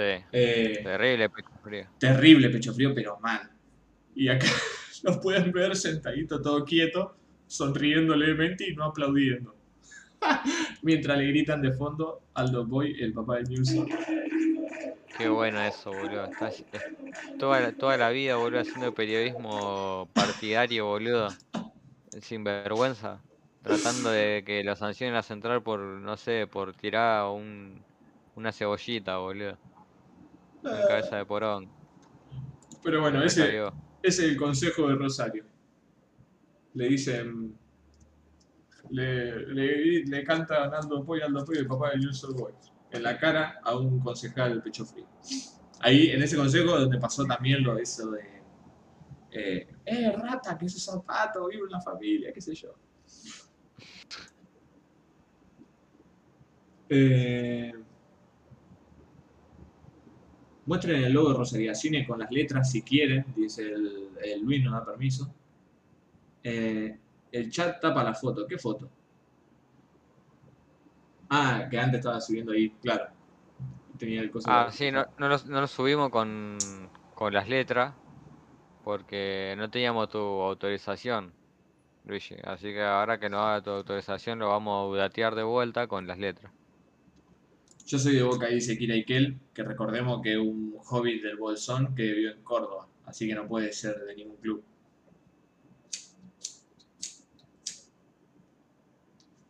Puede ser del, Club Atlético Eisecar. Eh, quiero filmar una película con el ruso Berea. Qué termo que son los rosarinos, dice el bache. Es de Asgar, boludo. de Agar. Eh, bueno, entonces, como no vamos a hacer un podcast del 19 de diciembre, recordar esta fecha patria de la ciudad autónoma de Rosario como lo que es. El día que le rompimos el orto a la lepra por el resto, como dicen, por el resto Por de los resto siglos. Por el resto de los siglos, no sé cómo dice el cuento. Eh, bueno, Leí, ahora sí. Hablemos de cine. Eh, yo te iba a decir una cosa. Si me das un recreo, porque Sí. tengo que hacer algo acá importante. Ajá. Y con importante me refiero a manducar algo porque me estoy cagando de hambre. Ah, pero Y perdón, por, puta. perdón por romper la regla de, de no comer en el podcast, que es algo que, que en lo que yo me puse en solete el otro día. Pero Ahí tenés. Hermano, ahí tenés. Mirá de quién te burlaste. Mirá de quién te burlaste, Barney, hijo de puta. Yo me pedí la comida a las 8 de la noche. A las 8 de Sí, la pero- noche. sí, pero yo no, no voy a comer papita o algo que, que, que esté ahí crocante para hacer ruido en el frente del micrófono. Eso, sí- eso sí no, no, no se lo perdono a nadie, Escuchame una ni cosa. a mí mismo. Escuchame una cosa. Yo voy a hacer una review de una película y después tenés que hacer una review vos para que pueda hacer este puto chat transparente Dale, mientras vos hablas. dale, Dale. arranque nomás. Ahí vuelvo. Emma Valle dice, este es el segundo y último podcast del año. Es el tercero igual, pero... Pero no, no es el último. No es el último. Eh, este ley no tiene código. Sí, lo voy a reemplazar por, por el chino cirujano. Peleamos Bambequera, Rosarigas Romero. Imposible leer. Bueno, eh, ¿de qué les hablo primero? ¿De qué les hablo primero? ¿De qué les hablo primero? Ahí está la cuestión. Debería hablar de El perro que no calla, de Ana Katz. Porque mm, es una linda película para charlarle. Eh, además, ¿qué otra cosa vi esta semana? A ver. Sí, no vi. O sea, no terminé de ver Belfast. Eh, El perro que no calla, Ana Katz, estuvo en el Festival Internacional de Mar del Plata. Eh, que mucha gente. Lo que pasó es que mucha gente la estaba bancando, que en realidad ya iba bancándola porque bancan mucho a Ana Katz, siendo como una de las directoras más importantes de la Argentina en el momento, que yo. Eh, entonces ya tenía mucho hype la película, pero era como un hype interno igual, porque nadie que no sea no estuviese al tanto de todas estas cuestiones hyperas la veía. Entonces, por lo menos de mi parte, la, veía ahí que estaba online para ver, pero la dejé pasar de largo. Todo lo que quisieron platinar acá el, el festival la han visto. Eh, después, cuando tuve acceso a más películas, vi que le iban a pasar en el Cairo, entonces no la prioricé. Me puse a ver otras y dije, bueno, esta la voy a ver al Cairo cuando la estrenen ahí. Eh, que me acuerdo que hubo una polémica, bueno, no polémica, hubo una, una de las típicas ya, de que había estrenado en cine comercial, digamos, y duró una semana nomás. Pero igual me enteré, pasó lo mismo con la de Spielberg, así que el cine, digamos, está en, la decadencia, digamos, en las salas comerciales de cine, en la que se habla siempre, qué sé yo. Eh, y más en momentos Spider-Manescos, en los que la mayor cantidad de salas que haya para Spider-Man mejor. Eh, mejor para mejor para la para los shopping, ¿no? No mejor para el cine. Eh, o sí, quién sabe. Pero por suerte nuestro querido Cine El Cairo de la ciudad de Rosario la programó para tres semanas. Así que va a estar esta semana, la semana que viene y creo que la otra también. Y el perro que no calla es una especie de coming of age de un tipo ya grande, ¿no? Como un adulto, un joven entrando en la adultez. Eh, que comienza con que pierde el trabajo. Yo pensé que eh, por la manera en la que empieza filmando a, la perra que tiene este chabón y como la especie de rol protagónico que tiene en las primeras situaciones de la película, pensé que la película iba, iba a encarar su todo alrededor del, de la perra, pero no es así. No es así. Incluso cuestionablemente no es así porque Anna Katz rompe una de las reglas no escritas, pero sí fuertemente arraigadas de la historia del cine moderno. Y, y no voy a decir más para no spoilearla, pero lo hace. Cosa que no me cayó mal, digo cosa que no me digo cosa que me cayó muy mal, siendo que no debería caerme mal porque jaja, o sea, estamos acá hablando seriamente, ¿no? De una cuestión de cine, pero pero mi corazón está en otro lado y me molestó. No me quiero spoilear, por eso estoy hablando tan enigmáticamente, pero para quien no haya visto a qué me refiero. Pero bueno, la trama avanza y el problema es que el tipo pierde el laburo y empieza a tener como unos ciertos recorridos a lo largo de la vida que nos va a ir retratando la película. La película tiene un tono de, comedia para no hacer tan denso o no sé para no se tan denso, sino por ahí para, para poder llevar mejor la historia que quiere contar de el no quiero decir desarrollo porque sería sería contraproducente a lo que de lo que trata la película pero sí como al camino que va a seguir este chabón entonces las situaciones digamos o la historia que va a ir presentando encaja mejor en un tono no de comedia, de chiste y de jajaja, esto que otro, pero sí bastante ligero. Eh, aunque en algunas partes sí tiene comedia directa, digamos. Eh, el loco se queda sin laburo en la historia y empiezan, empieza una, una seguidilla de elipsis muy reconocibles por los cambios de pelo, el viejo truco. Eh, como le gusta resaltar, te lo resumo, eh, en el que primero se va a vivir al campo, hace ahí unas tramoyas con, gente, está peloteando el campo con la perra, después busca ahí changas de, como, como cuidador de gente enferma, busca changas con una cooperativa de, de una verdulería cooperativa y el loco va va como encarando distintos rubros bastante variados. Y la película no hace más que retratar eso. Lo que sí tiene detrás, digamos, es un contexto que gira en torno a todas las mini historias que te va mostrando, que es la cuestión de quedarse sin trabajo y cómo reacciona uno ante esa, digamos, ante, vamos a ponerlo serio, ¿no? Y decir, el monstruo capitalista, que es el que, que regentea nuestros trabajos. La parte, digamos, en ese sentido la parte más me gustó es justamente la, la cooperativa, porque ahí es donde más se nota directamente una especie de, de no sé si como de propuesta, pero sí de representación de una alternativa o otra forma de vivir en la que el loco está cómodo, en la que hacen cosas copadas, el chabón está ahí haciendo una radio y hablan de la forma de producir trabajo y qué es tener, qué es trabajar, qué es tener un trabajo, pero no ahonda mucho sobre eso. Es algo que gira ahí en el fondo de la película. Que no está mal, digamos, porque, porque es un tramo de la película y que que lo, fuese, que lo metiese muy explícito ahí habría quedado medio forzado eh, aparte, que no estaría tampoco en tono con la película, pero, pero que sí es cierto que está.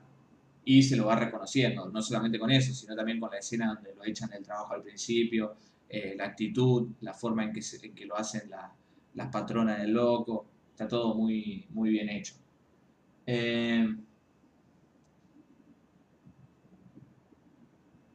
pero lo que sí tiene, digamos, como está ahí de fondo, eh, y que probablemente sea lo que más me gustó y lo que, lo que más destaca es la sensibilidad para retratar eh, todas estas cuestiones a través de la historia del loco, que es un chabón que uno lo ve todo el tiempo en cámara y no, no sé, como no parece muy interesante ni muy... Eh,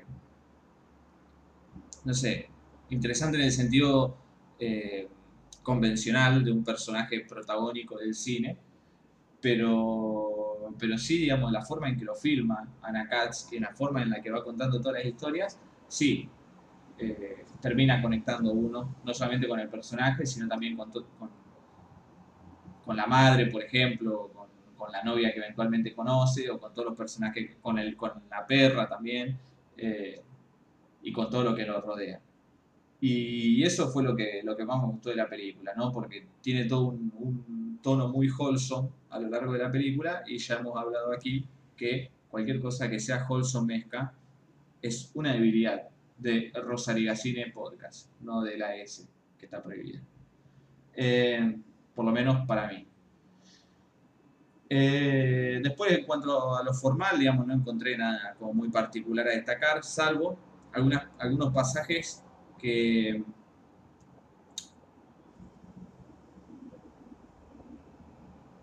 alguna, hay algunos pasajes, o sea, les, comento de qué va. Hay algunos pasajes que están eh, dibujados, digamos, están animados con, con, dibujos bastante, como bastante libres de situaciones, que en primera instancia se lo usa como una especie de fuera de campo, por algo que por ahí no se quiere mostrar o que no, no se quiere que sea muy explícito, de nuevo, porque no va a tono con la película, o tal vez porque habría, la habría llevado para otro lado o habría generado otros sentimientos a los que querría generar la película.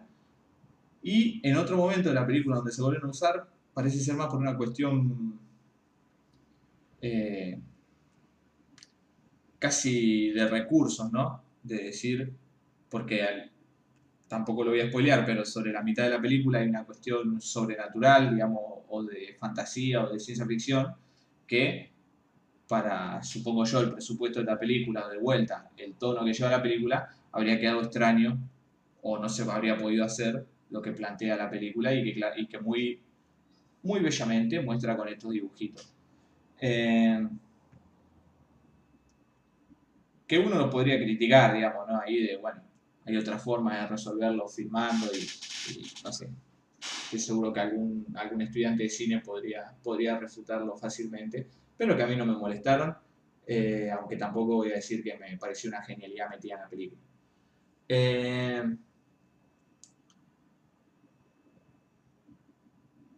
pero sobre el final de la película, mientras se me suspende, mientras se me suspende todo, Eh, sobre el final, toda la, la vi, la terminamos de ver hace un par de horas, por eso no la tengo del todo regurgitada, pero sobre el final de la película el sentimiento fue ese, que, digamos, congenié con el personaje principal y con todo lo que le, ha- con todo lo que le pasó y, y cómo, cómo fue desarrollando su historia.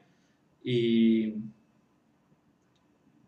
que de nuevo, en base a esa sensibilidad y a la conexión que uno va logrando con eso, ahí sí ya puede ir eh, pelando algunas reflexiones que por ahí yo las tengo bastante crudas en la mente y que probablemente vayan apareciendo más adelante y que tal vez no les podría contar ahora. Pero de nuevo, toda esta idea del trabajo y de la vida de uno y de, incluso, no sé, de cuestiones aventurescas de, de- o anecdóticas de cómo pasó cierta etapa de su vida, que uno, o sea, yo me considero joven aún, aún pero ya le van, ya le van sonando, le van retumbando algunas cosas en la cabeza y más cuando las ve filmadas así. Eh, y me gustó mucho, me gustó mucho porque encima, algo, algo que hay que decir, que el, me acuerdo ahora que el Roger Cosa spoilea sin ningún tipo de escrúpulo, es que toda esta cuestión fantasiosa que encara la película sobre la mitad, teniendo en cuenta cuándo se filmó, es bastante eh, nostradamudesca.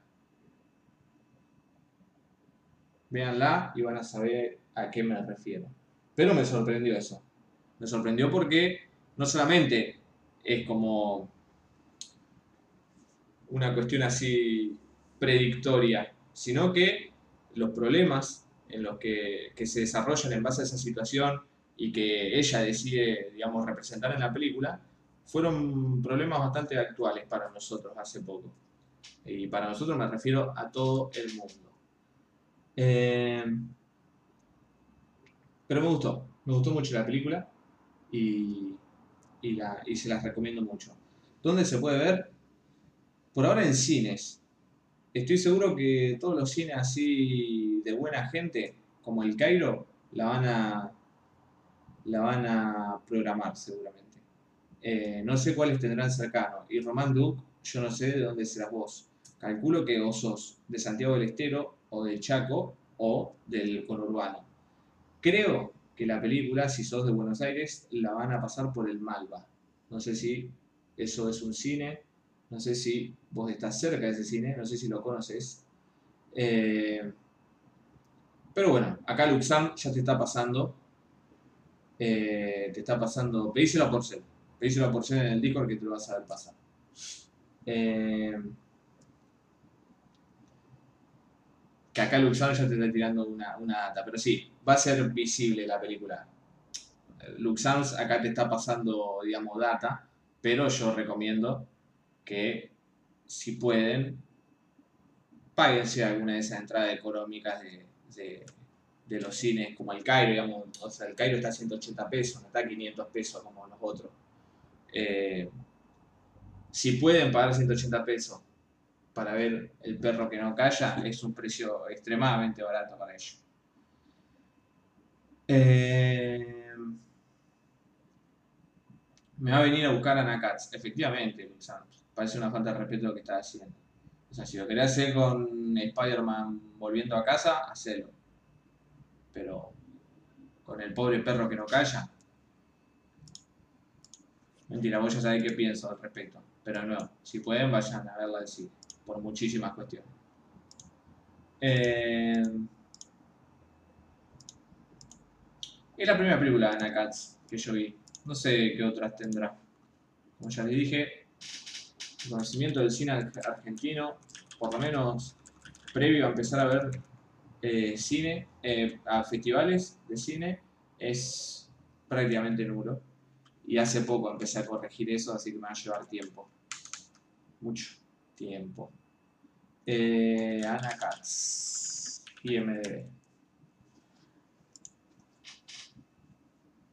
Bueno, después toda la cuestión ahí de por qué, se, por qué es el perro que no calla, digamos, el título me parece que está muy bien puesto. Porque uno se podría ahí poner en crítico o muy serio o en crítico muy boludo y decir a qué se refiere el título. Eh, pero tiene como muchas aplicaciones en la historia. Y, y, y eso quiere decir que es un, es un buen título, al mismo tiempo que una buena película. El juego de la silla, Una novia errante, Los marcianos, Mi amiga del parque, Sueño Florianópolis, esa me suena. Y bueno, después tiene bastantes créditos como actriz. La querida Ana Katz. El juego de la silla, ah, en su propia película. El crítico, mira, esa es la de Sprecherwood, creo. Bueno, el cuaderno de Tommy. Ojo con el cuaderno de Tommy. Y la estrella roja, miren, Ana Katz actúa en la que yo me confundí de Telma Fardín con Estrella Roja del festival que habla de la Revolución Rusa. Pero bueno, si alguien más vio alguna otra de Ana Katz, la puede recomendar ahí. Ah, en esta también está Julieta Silva, mirá. Los marcianos, con Franchella. Epa, juego de la silla. Bueno. Eh, veo que acá en el Letterboxd a todos les gustó, algunos más que otros. Eh, yo estoy más del lado de los 7 que de los 6, ¿eh? incluso estoy más del lado de los 8 que de los 5. Pero sí. ¿Qué decían acá estos sinvergüenzas? Estar pensando solo en vos, me siento solo, se apagó. Haciendo historia, ese, eso le critico Tripodero, por ejemplo, hasta los últimos 20 minutos era un 7 la película, todo lo último la caga un toque. ¿A cuáles se refieren? Todo lo último la caga un toque. A mí toda la cuestión fantástica de la película me pareció genial. Fue... Incluso venía bastante enojado. Y cuando apareció eso me gustó mucho. Cuando la madre habla con amigos docentes también está bueno, sí. Habla sobre uno de los temas de la peli, efectivamente. ¿El perro se convierte en un robot o en un auto? No, Dari, ¿no? Buenas, buenas, dice Lesensky. Cacedere. Mirad entonces what we, what we see when we look at the skies, por los Holson. Eh, sí, la voy a ver, obviamente. Está ahí en mi lista de las pendientes. Pero la tarea para la semana va a ser otra. ¿Dónde se puede ver? Ya contestamos. Eh, véanla en el Gaumont, dice Luxams, que él es, es porteñolazo y puede pasar más data. Mi amiga del parque está linda. Mi sueño Florianópolis me hizo acordar las vacaciones con mi familia. Jajaja, que el nombre de una película puede ser un comentario tuyo, Luxams. ¿Había un caniche? Eh, no, no hay caniche, Carpio. Hay pichichos. Sobre el final aparece un Jack Russell, creo que se llama. Pero la mayoría son todos pichichos. ¿A qué te parece? Ayer vi un caniche con cresta. Muy bueno. Muy bueno. Encima viene una viejita, pero muy viejita, así toda encorvada. Y yo veo que tiene una corrida, una corrida, una correa, pero me tapaba el perro una persona. Digo, ¿qué perro puede tener esta señora? Digamos así, un pichicho, un big, re viejo, un coso. Y de repente se mueve esta persona, pum, un caniche de esos medio grises con una cresta. Pero alta cresta. Corte punky. Pues estaba todo pelado así, tenía un coso, y como que los rulos le quedaban re perfectos así para arriba. Me, me hacía acordar, Legui, ¿te acordás cuando tú tenías la cresta, la punky picante? Sí. Como, pero un caniche así. Eh, encima de los chiquitos, ni siquiera de los grandes. Ah, se llama Mi amiga del parque. Vos dijiste que estaba viendo la película, pero pensé que el cuento acá el Luigi se confunde con que escribe Ecos. Bueno, Ley, ¿me querés comentar una voz mientras yo hago transparente este chat? Va a ser mi objetivo de la noche. Yo voy a hablar de otra película argentina que esta la vi en Cinear. Sí. Eh, se llama Cartero. Cartero. Sí, una película de 2019. Ambientada en los años 90. eh, años 90, principios 2000, cuando se está haciendo toda la mierda. Ajá.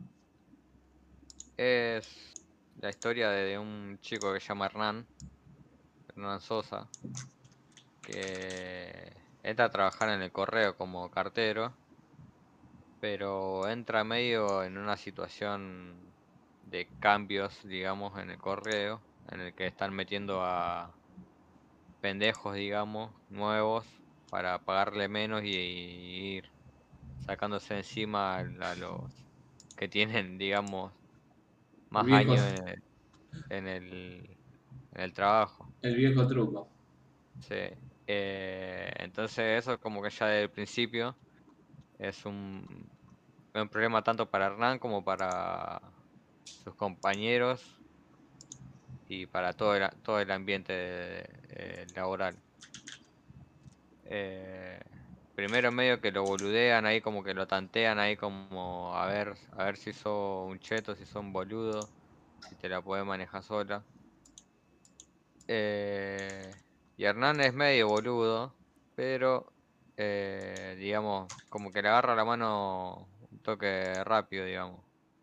Más allá de, sus, sus errores de principiante. Pero eh, creo que hay, hay, un problema, no sé si es es la intención de, seguramente debe ser la intención del director, que este Hernán es un personaje muy raro, porque eh, es como que está abstraído de la, de la situación socioeconómica que está atravesando el país en ese momento. Porque más allá de que, eh, que en su laburo eh, está todo podrido, afuera en la calle cuando él sale, está podrido en todos lados. Eh, y él eso lo ve. Y un poco como que empatiza con sus compañeros, así como cuando lo van echando, lo, lo van despidiendo, eh, le van sacando hora y ese tipo de cosas.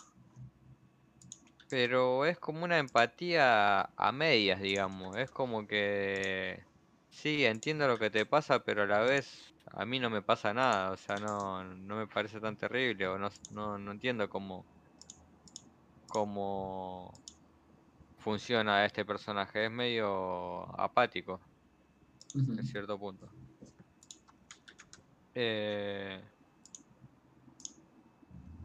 y es, es, muy raro también por, en el sentido pepístico, porque lo vamos dando cuenta que que el, enfoque de la película no, no termina siendo tanto eh, este, este problema socioeconómico que, que están pasando en ese momento. Creo que la película en un, momento se enfoca mucho en un en un digamos en un problema en un problema no sino en una cuestión amorosa de, de este Hernán con una ex eh, vecina de su infancia. A, la, que él empieza como medio a, a rushear ahí, a, stalkear en, en las sombras. Y hace, hace un trabajo medio turbina de, de seguirla, de, no sé, agarrar eh,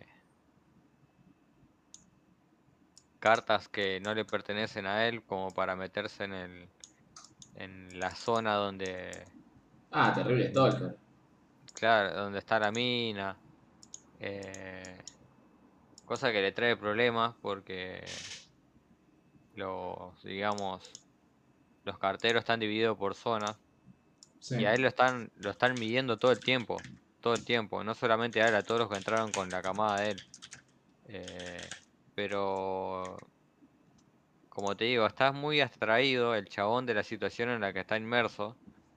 Eh, como que vive un mundo aparte, digamos. Él como que va a trabajar, hace su trabajo, está conforme con hacer el trabajo bien, pero no no, no termina como de caer en todo el quilombo que hay a su alrededor. es como, sí, mira, echaron a, no sé, a Carlos. Eh, ¿qué, ¿Qué bajón, Carlos? Te echaron. Te llamo. Después de que te echaron, eh, entablamos una relación, te pregunto cómo está, qué sé yo. Pero a la vez es como que te chupa un huevo un poco. Es como que está en su mundo y... Sí, entiendo tu dolor, pero qué sé yo. Yo tengo un mundo aparte. Eh, y es muy raro eso. Eh, no sé si el personaje es medio autista o qué, pero es, es, es muy, muy rara, muy rara esa situación, o sea, de me importa y a la vez no me importa un carajo. Ajá. Como que flashea empatía y a la vez no. Eh, y bueno, van pasando un par de un par de situaciones medias turbias, se van dando un par de rosquillas. eh, en este tiro y afloje con, con la empresa, con los nuevos empleados. Eh, van pasando cosas muy, digamos, muy tristes. porque se expande, digamos, eh, todo, todo este drama a- por fuera, digamos, de, del laburo, de, digamos, del, del correo. Sí. El, al ser el- al ser cartero, como que va se va abriendo en la calle y va viendo más realidades de otras personas que no tienen nada que ver con su laburo. Ajá. Y bueno, ahí, ahí es cuando, cuando vemos que se está pudriendo no solamente en su laburo, sino en todos lados. Y eh, también sigue sin, sin terminar de, de caer en, en- en el quilombo en el que están todos. Es como un personaje que... No sé, es como que está más... eh, todavía en la etapa de la adolescencia, no está terminando como... es- ya está en la etapa de la adultez, pero como tiene medio, medio pie adentro de, de la adolescencia todavía. Y como también es su primer laburo y todo, creo que también eso lo hace un poco medio autista, de no terminar de caer en, la rosquilla que se está metiendo. Eh, está buena también por, eh, porque la parte que te muestran, digamos, todo el quilombo eh, en la que está inmerso el país, te lo, te lo ponen un poco así por encima, porque, digamos, en lo, en lo que se centra en la historia de Hernán, la película. Pero eh, las partes en las que te muestran eh, todo el, el quilombo de Argentina en ese momento, eh, está muy bien contado, digamos cada personaje que va apareciendo te va transmitiendo como esa desesperanza. y esa sen- sensación de que en cualquier momento se pudre todo. Eh, y eso a mí particularmente me gustó. Pero después, eh, ya sobre el final, el, digamos, más sobre el final no, sino el final. eh, creo que caga toda esa construcción que se venía haciendo en paralelo con la con la historia amorosa esta porque va ganando más terreno la, la situación amorosa y y lo vuelve un- una película digamos más del montón Eh, y creo que ese final le saca peso a todo el- toda la construcción que venía haciendo la película. Si bien ya había como una parte eh, eh, romanticona barra comediosa como que estaba empezando como a funcionar, sino que met- meten ahí como el corte así en seco, el final, y también eso no se termina de desarrollar bien y queda medias en eso. Es como que ese final se come todo lo anterior. O al, o al menos eso me pareció a mí. Así lo sentí yo, digamos. Pero sacando eso, es una película que, mm, digamos, se deja ver y, y la podés disfrutar. Y aparte es cortita, creo que dura una hora y media. Bien. Yo le puse un save, así que se puede decir que la recomiendo si querés ver algo cortito y no sé, para entretenerte un rato. Y más, y más allá de eso, para ver eh, un producto nacional. La Ajá. película del 2019 y el del director Emiliano Serra. Bueno. ¿Y alguna otra ley que ya lo tengo casi? Eh, ¿Cuál con tu Chechenia? No sé si la viste. Uh, no. Pero me decía el título. Eh, esta, esta sí me costó mucho verla. Eh, no porque sea mala ni nada, sino porque es muy cruda. Es, es un documental, no es una película. Eh,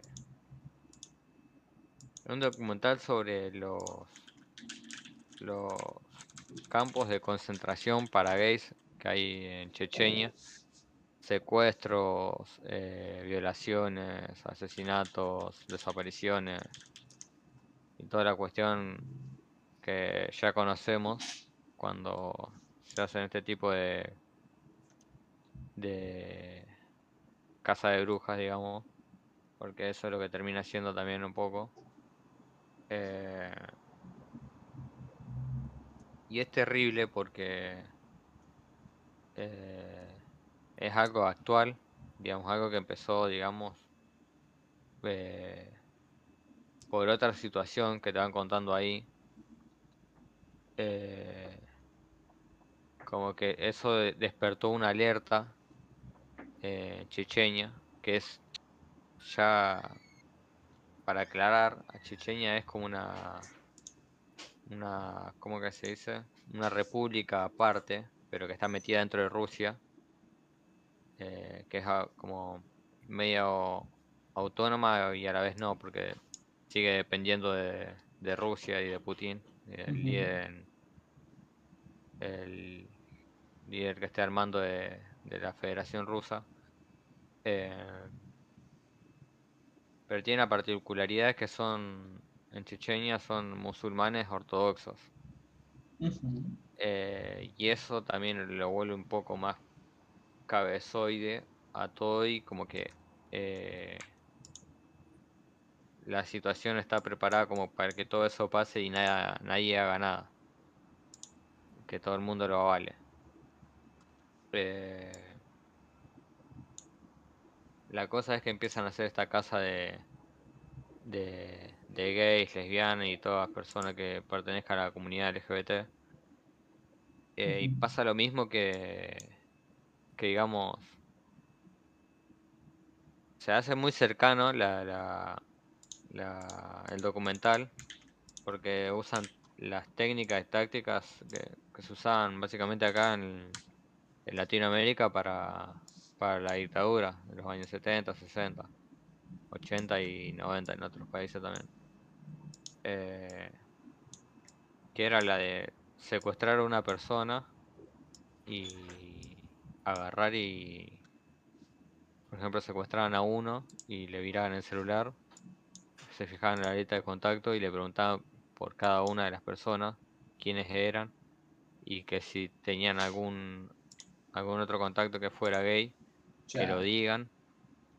Así lo iban a buscar y si por ejemplo no tenían, decían que no conocían a nadie más gay, le hacían buscar a cualquiera y caía ca- cualquiera en esa volteada, eh, los, los recantaban a palo, eh, los torturaban eh, a más no poder, eh, prácticamente dejándolos casi muertos, casi todos los, los- las víctimas que hablan en el documental.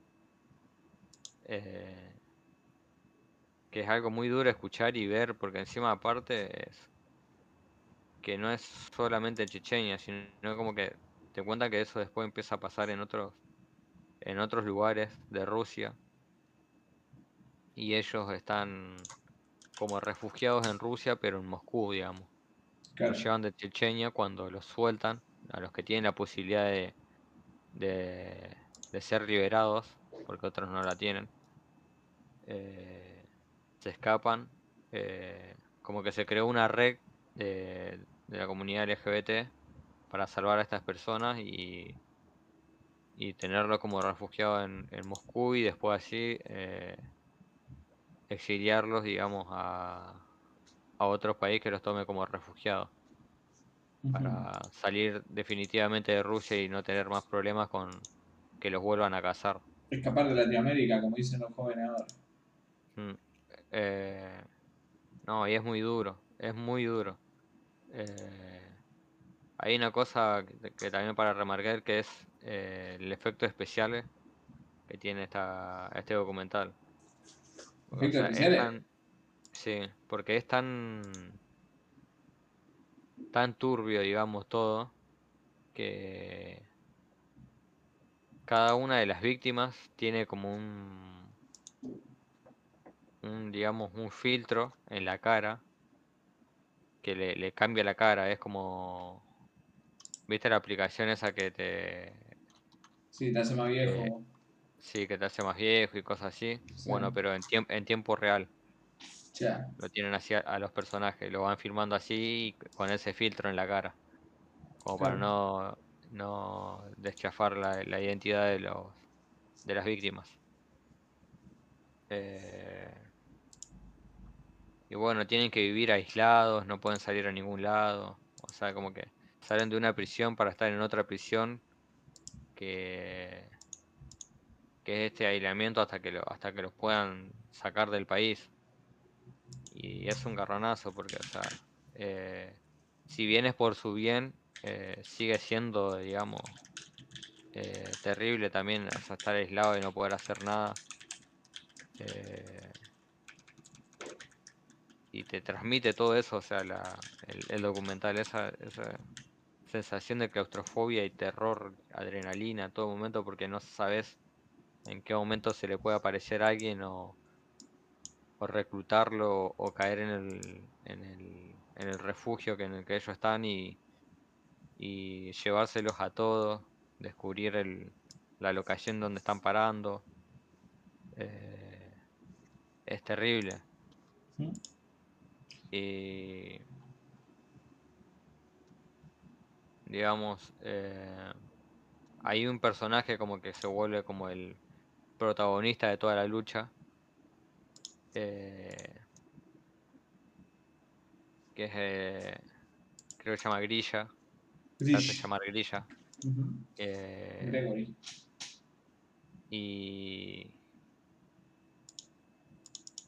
no, es muy bueno ese personaje porque, o sea, eh, eh, le pasa todo esto como de la situación de haber sido casado en, en Chechenia, pero como de rebote, ni siquiera es checheno, eh, ni siquiera estaba viviendo ahí ni nada, es como que el chabón estaba ahí en, el momento que empezó a pasar todo esto y cayó en toda la movida. Eh, y bueno, y cuenta más o menos lo que, lo que le pasó a él y lo que le pasó a otras personas que estaban junto con él en ese momento, que él, que él estaba secuestrado. Y se, se adentra en detalle y, eh, y lo vuelve todo aún más terrible.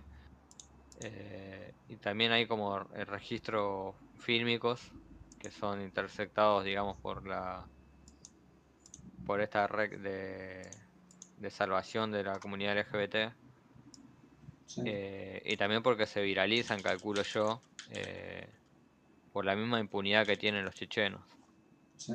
eh, que también están, están respaldados por Putin, porque, o sea, el, el líder checheno es como un chupaculo de, de Putin, entonces a, a Putin le sirve que, digamos que que el chabón haga cualquiera porque también Putin es, un tradicionalista, un conservador, pero como que trata de no de no vender esa historieta, pero efectivamente lo es, es así también. Y como el otro le chupa el culo, eh, los que denuncian y dicen, che, mirá, en Chechenia está pasando esto, eh, como el, el líder checheno está de su lugar, eh, hace, hace oídos sordos, digamos. eh, es como que todo, todo, todo se vuelve terrible porque no, no encuentran una, una solución a esto, todo lo que intentan hacer o, las formas que buscan de como de, de ¿cómo se dice? de de mostrar, de visibilizar eh, to- toda esta problemática, todo se le vuelve en contra porque mucha mucha parte de la sociedad y, y los que tienen, digamos, eh, los que están al, al mando del poder, digamos, eh, no hacen nada porque también piensan así. Es como algo cultural que viene ya de- desde la Unión Soviética Sí. y que Y que está asociado a un montón de, de, de, de posturas políticas de todos los países también. ¿no? sí, política y religiosa y todo. Sí. eh, porque no olvidemos que también, eh, aparte de musulmanes, eh, también hay eh, católicos ortodoxos, evangélicos ortodoxos, Sí, cualquier tipo de religión le está en contra de. sí. Pero también es como que Rusia también es un país mega gigante y están co- como todos uno aislado de otro, hay muchas culturas y, al- y a la vez hay mucho conservadurismo en todos lados. Sí.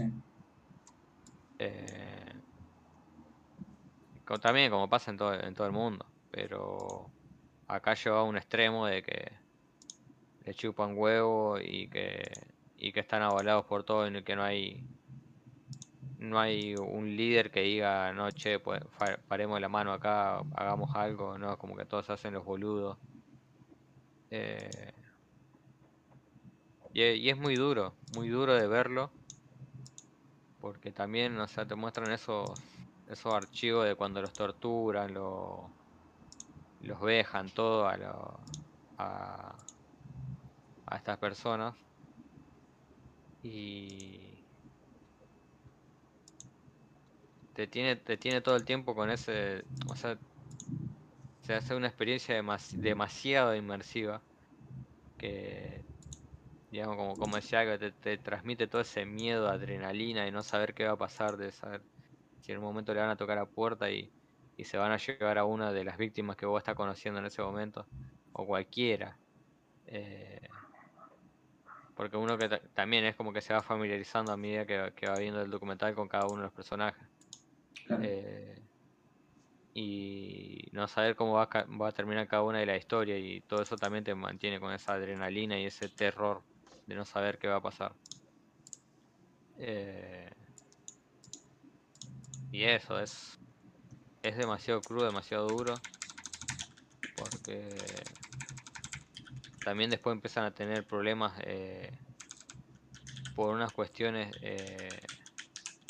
digamos burocráticas y de errores que se dan por ejemplo con las personas que, que, de- que están al mando de salvar a estas personas las que crearon la- esta red de salvación eh,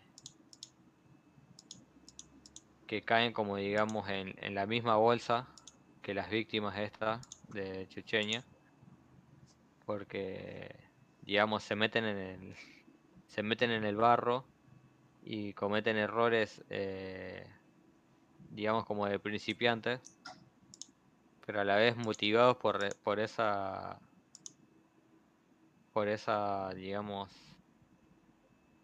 esa, esa motivación y esas eh, y ese y esas ganas de, de encontrar justicia. También terminan siendo víctimas y eh, siendo perseguidos por, por todo este régimen Eh, y bueno es, es demasiado crudo es como a, a mí particularmente me tuvo ahí con el con un nudo en la garganta todo en todo momento y no, sab- no sabía en qué, en qué momento, o sea, eh, se iba a poner cada vez más terrible.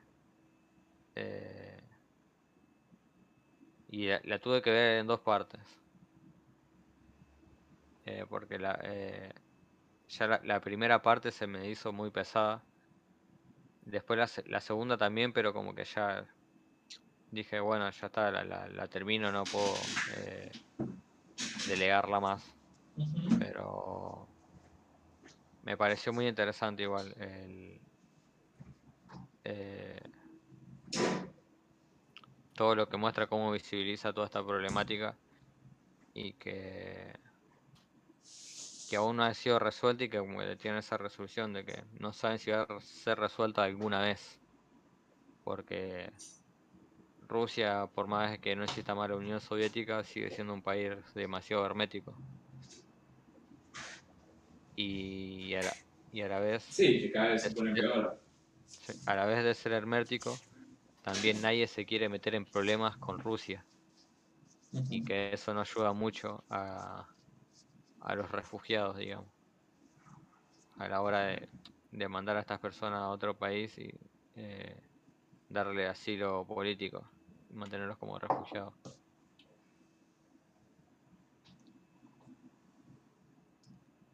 Bueno, eh, bien para arriba, leí. Nada. Eh, ¿Dónde lo sacaste esto? ¿Por qué? ¿Y cómo? Eh, esto lo había visto en, en Movie, que lo habían eh, Ah, publicitado, que había ujú. salido hace poco. Eh, y bueno, la, teni- la tenía ahí en la lista y, y justo no sé quién había pasado un blog eh, por el, el chat de Discord de la logia y me puse a revisar ese blog y estaba para ver en OK y después me acordé que estaba en estaba en Movie y ahí la decidí verla porque ya la tenía ahí anotada para verla. Ajá. Bueno. Picante. Si quieren ver, no la vean un sábado un domingo, un domingo por la tarde. Alto Sátrapa, preguntar cómo se llama el docu. El docu se llama Welcome to Chechenia. Eh, yo no estoy al tanto de nada, absolutamente nada de Chechenia. Pero, pero me interesa. Eh,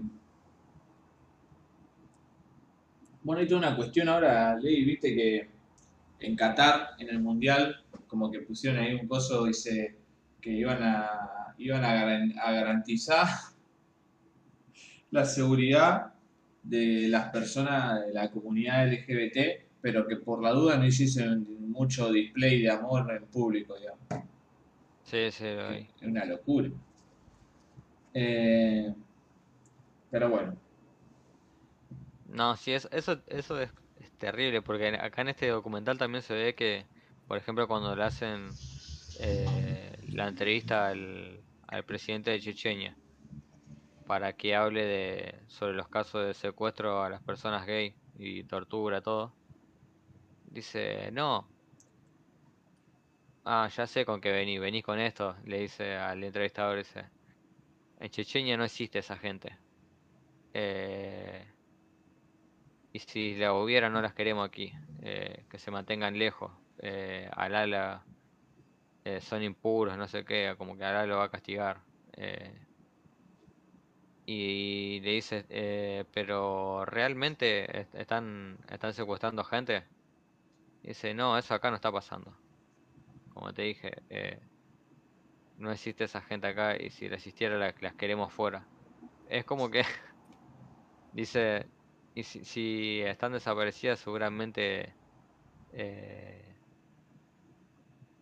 es un problema familiar o algo, la fam- la- seguramente están escondidos con algún familiar o algo de eso. Y es muy dictadura argentina, es como lo- los latiguillos que tiraban para defenderse o desligarse de la situación que usaban los dictadores acá. claro. Es como que está, está diciendo, no, nosotros no tenemos ningún problema con la comunidad gay, pero sí los odiamos, lo está diciendo al mismo tiempo. Es como terrible. Eh, Full eh, cabeza, full cabeza, boludo. Sí, sí, sí. Pero sí, Qatar, culpa de la FIFA, nunca tenía que haber mundial de. Sí, también culpa de la religión, ese es el problema. El problema acá es la religión.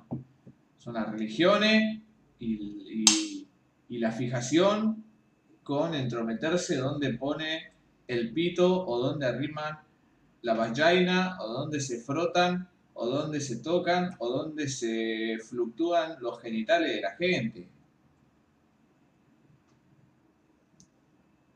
¿Cómo romper los huevos, hermano? Yo, acá de, Rosaría Cine, nosotros, nosotros respetamos toda la, toda la, toda la creencia de la gente, pero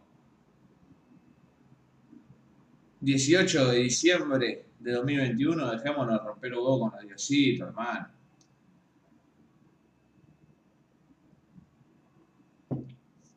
Dejémonos romper los huevitos. Pastor, no le va a cambiar la región a Qatar, que le cueste no tener un mundial, ser así. No. Sí, sí se la podemos cambiar. Sí se la podemos cambiar. ¿Quieren fútbol? ¿Quieren publicidad? Bueno, abandonen la religión. La homofobia es culpa de la FIFA.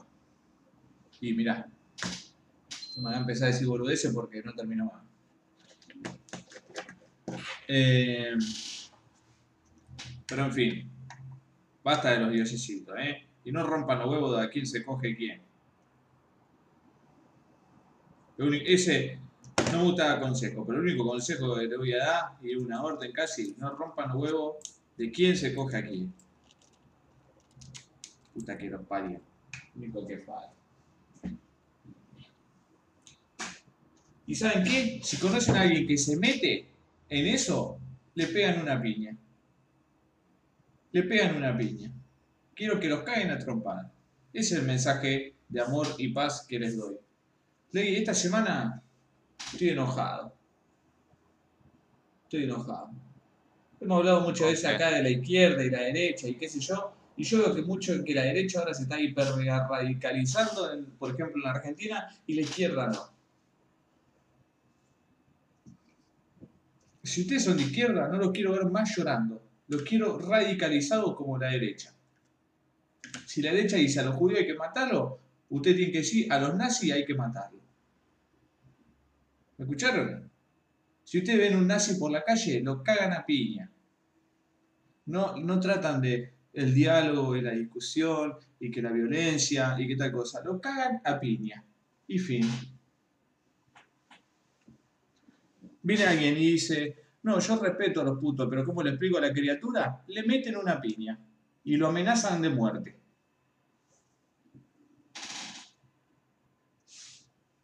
Eso es lo que propongo yo. Una izquierda radicalizada. Por eso hay que, el primero que hay que liquear es a Alberto Fernández, ¿no? Y a Cristina Kirchner y a todo esto. Y a todo esto centro, centro, guion, algo. Y le meten una piña a la criatura. Eh, hay, que, hay que radicalizarse, y hay que enojarse, porque estamos perdiendo terreno porque los otros se radicalizan primero. Basta, basta. Esto solamente se soluciona con violencia, como siempre fue y como siempre será.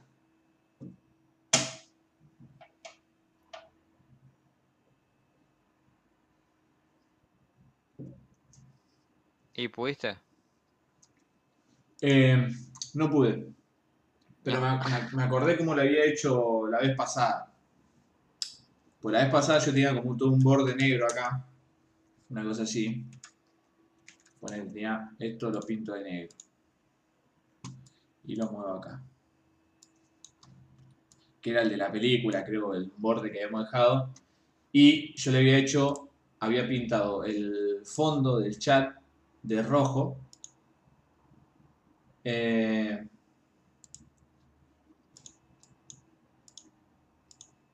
y había, le había cambiado el color al texto para que siga apareciendo. Y había hecho como un croma medio trucho, manejado con CSS. Pero queda muy feo acá, si no tiene un fondo uniforme. Y la gracia es que se vea con un fondo, con cualquier fondo que le ponga atrás, que se vea bien el texto. Por favor, pastor, ¿qué iría Gandhi de todo esto? El indio puto ese que se vaya a chupar una pija. No sé qué iría él, pero eso sé lo que iría yo.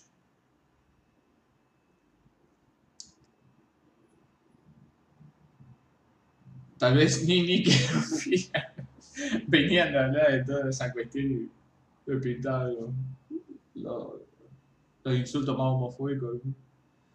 ¿Sale Gartic? No, primero vamos a hablar de la tarea, que era Spencer. A ver quién la hizo. ¿Vos la viste, Leí? Sí, la vi esta tarde. Bien. ¿Te gustó? Eh, sí, yo le, le activé un 7. Epa. A mí también me gustó.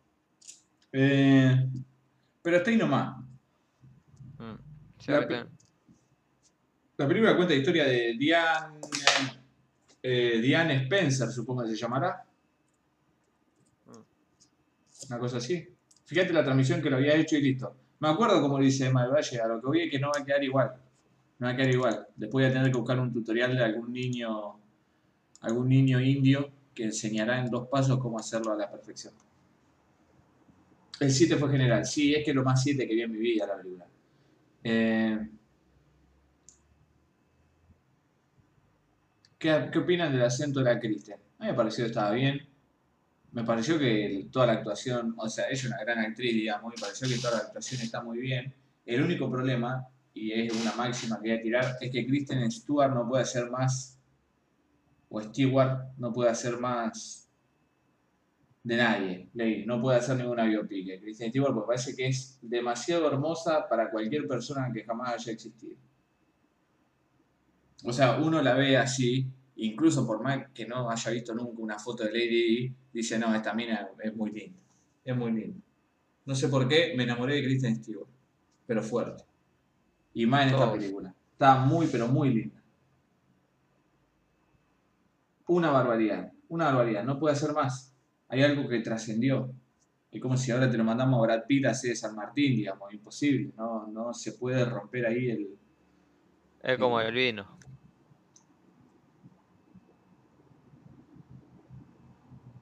Shame on you, pastor. ¿Por qué? Aprovechá que no está la Vicky. La Vicky coincidía al 4000% conmigo. La Vicky diría exactamente mis mismas palabras. Eh, pero sí, eh, cuenta la historia de Diana Spencer, la princesa de Gales, la mujer del príncipe Chiripiorco. Carlos. ¿Carlos se llama? Sí. Y no se podía llamar de otra forma, el de forma es. Eh,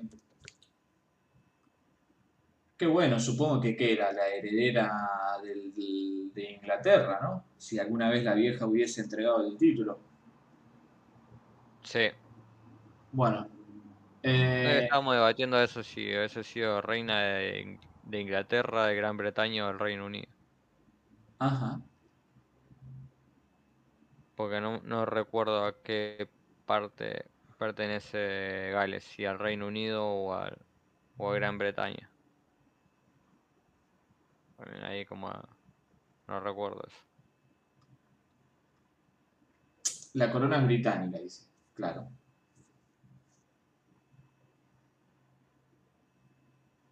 Gales pertenece a ambas. Mm. Bueno, entonces sí, formaría parte del reino. Eh,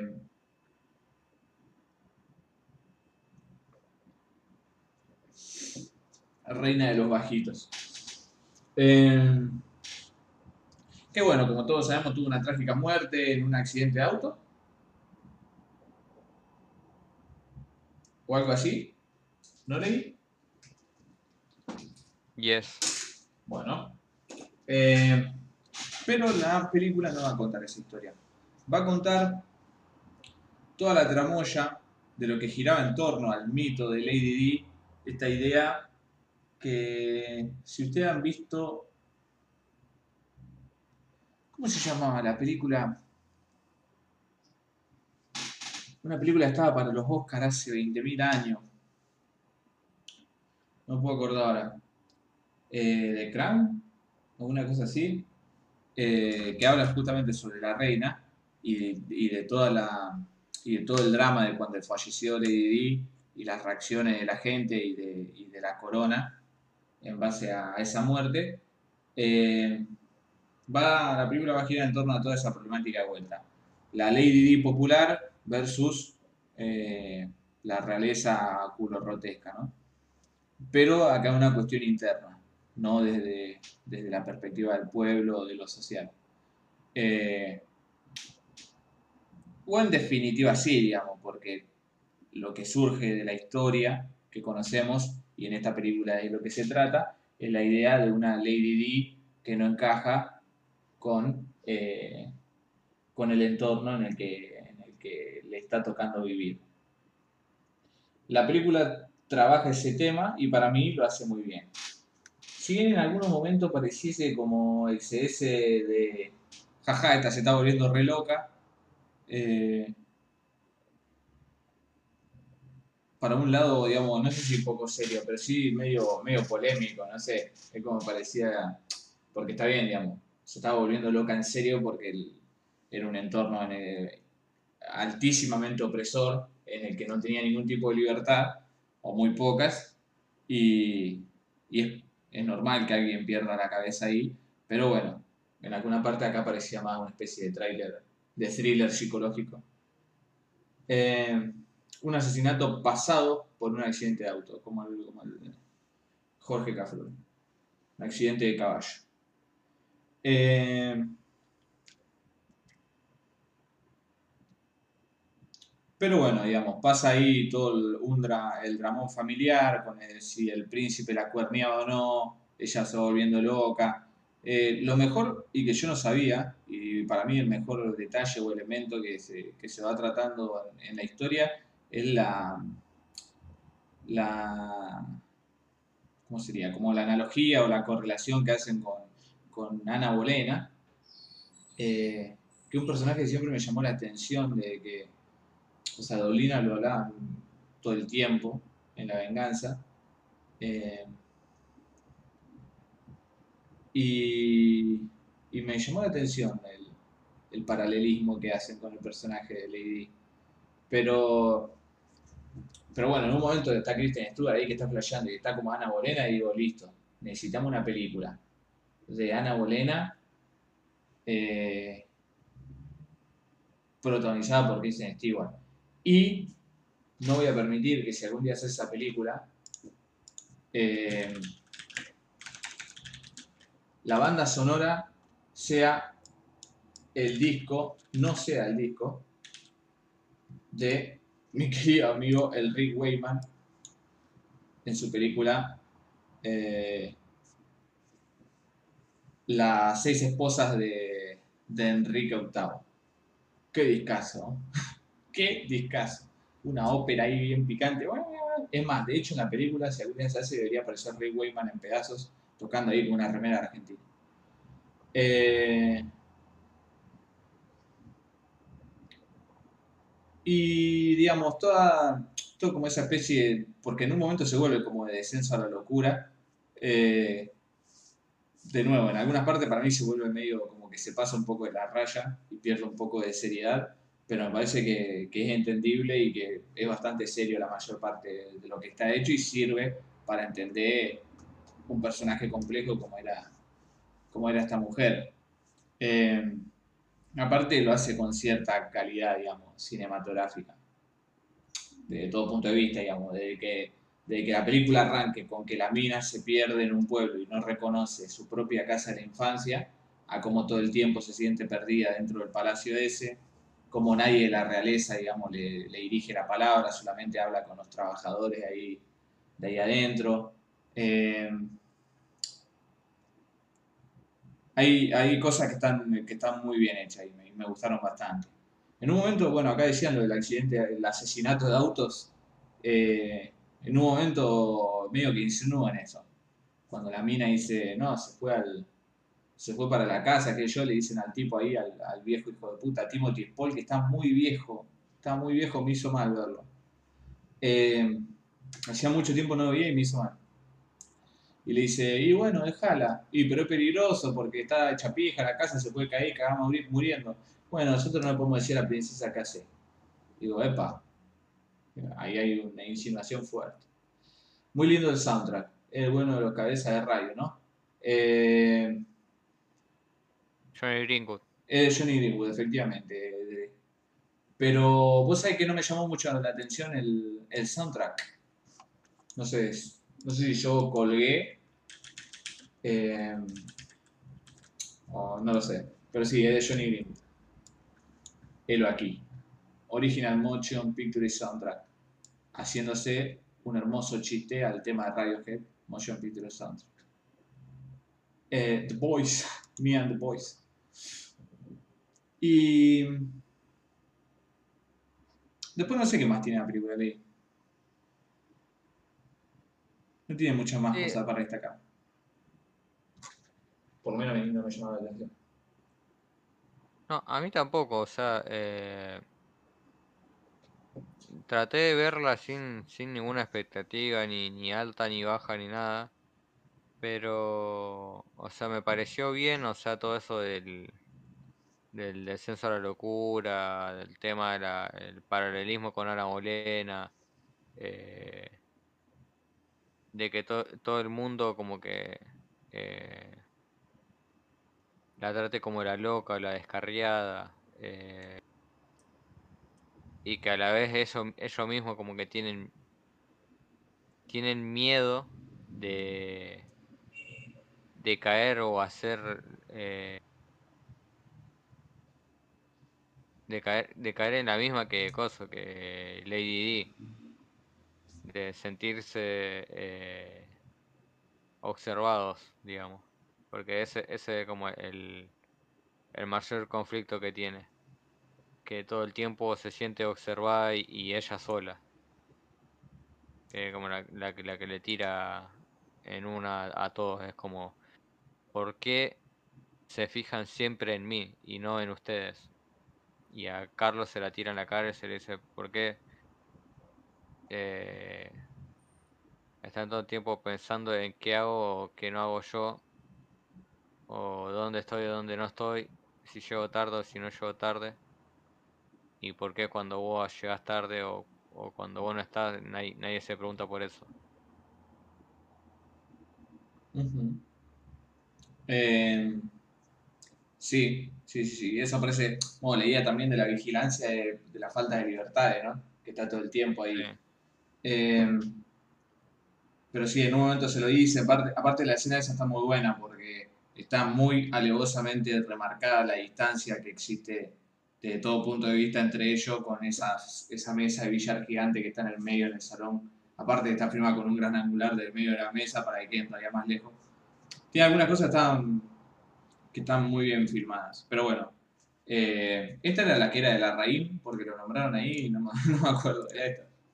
Sí, es Pablo Larraín. Bien, o sea, un tipo que, que tiene cierta calidad para, para dirigir, ya lo hemos notado acá. Eh, pero sí, sí, sí, tiene, tiene algunas cosas que me gustaron. También, ahora me hiciste acordar un detalle más. Me gustó mucho la reina, la caracterización de la reina acá. Mm, Porque me tiene los huevos por el piso esas representaciones que quieren hacer de la vieja, como si fuese, ah, jaja, es una hija de puta, pero es agradable, mirá, hace pelotudez y de vez en cuando es, es sentimental. No, acá la vieja está como siempre con una sonrisa, como que, o sea, como que uno la ve y sabe que está juzgando, digamos, las acciones de Lady Di como, jaja, no sos digna, pero en ningún momento se le ve en la cara. Como una, una superioridad moral y existencial absoluta de la vieja. Eh, y eso me encantó, porque... Una Es una sonrisa protocolar y a la vez, eh, ¿cómo que se dice? Eh, sobradora. Sí, pero no sé si sobradora, porque ya eh, es como de tanta altura que ni me, ni me sobra porque no sos nada, digamos. De la misma forma que no me afecta si no venía a comer o tal otra, pues estoy ahí. Eh, y me gusta eso porque le da como una ominosidad, y como lo que realmente es, ¿no? Que la vieja está por sobre el ser humano y es como un ser inmortal ahí que no se va a morir nunca, que las vivió todas y que, y que está completamente o sea, siempre vivió en esa nube de pedo que es la realeza europea, digamos. Nosotros con toda la pobreza de nuestro país latinoamericano, si tenemos alguna suerte de no habernos fumado la vergüenza ajena de tener una realeza como tiene este hijo de puta, digamos. Eh, incluso hasta el día de hoy. Eh, y que encima a ellos les encanta y no se dan cuenta de la vergüenza que dan. Pero. eh, pero me gustó esa caracterización de la vieja porque rompía un poco con la que venía viendo y aparte, no sé, que, que haría como un muy buen personaje. Aparte, viste que en un momento le dice, como dice, la remil rebate de una, una, con una pelotudez. Dice, el único retrato que importa es que pongan en el billete, que yo te quiero otro, jaja, vamos. Así, así corta con la sonrisa la vieja y digo, nada, muy fuerte. Eh, como que incluso nunca la podía descifrar sobre el final cuando le iba a buscar los pibes ahí a al momento de la caza. Eh, dice, me voy a a mi hijo, qué sé yo. Y en un momento como que el más chiquito no se mueve hasta que la vieja se da vuelta y lo mira como diciendo, a ver qué va a hacer. Y cuando sale el pibito, no tiene ninguna cara de ni, ni, ni, ni juzga la situación. No sé. Me, me, me gustó ese personaje. Eh, y bueno, después me gustó mucho el personaje del cocinero, que está protagonizado por el chabón que hizo la película Possum, creo que se llamaba. Una película remil, requete oscura mal, que tiene una marioneta corte araña, la hemos hablado en Stalker Podcast. Eh, y estaba acá haciendo el cocinero de ese Holson. Pero bueno, me gustaba Spencer. No me volvió loco, digamos, pero Sí, a mí también se me hizo llevadera, estuvo buena mientras logró. Y no. No me pareció que haya hecho nada que, que diga, no, qué cagada esto, sí. o qué polémico esto. Me Aparte de que si la sí. película se encarga de decir que es, es una teoría o una especulación sobre un- una historia real. Sí, ya dijimos que lo técnico está muy bien, pero también remarcar algunos, algunos planos ahí, leí, que son increíbles como están filmados, ¿no? Mm. Cuando se va ella ahí a través de la campiña para la, para la mansión antigua, todo eso, muy bueno. Sí. Llorando en la mansión prestada. Bueno, eh, y me acordé de una cosa más. Digo, por un momento pensaba que iba a ser, la película iba a quedar como una eh, representación pésima de la realeza inglesa, porque faltaba un elemento no clave. Yo diría el elemento de la realeza inglesa, pero sobre el final aparece. No voy a decir cuál y voy a hacer una adivinanza. ¿A qué elemento me refiero? Yo estoy en la realeza inglesa y no veo ese elemento, no es. Podría ser una, una, una viña en, en, en Cafayate. El té, no. Eh, pero bueno, me gusta Spencer. La recomendaría si la quieren ver. Aparte de la raíz, estamos hablando siempre de todas las películas que saca. Hablamos de mm, la que está Gael García Bernal con. No. No. Eso- Y no creo que, que yo no me digas hablé- así. Ah. no, pero esa de la raíz. Sí, es la reina también. No, mira, yo me refiero a la que está con la rubia, que es media rara la película. Eh, Emma.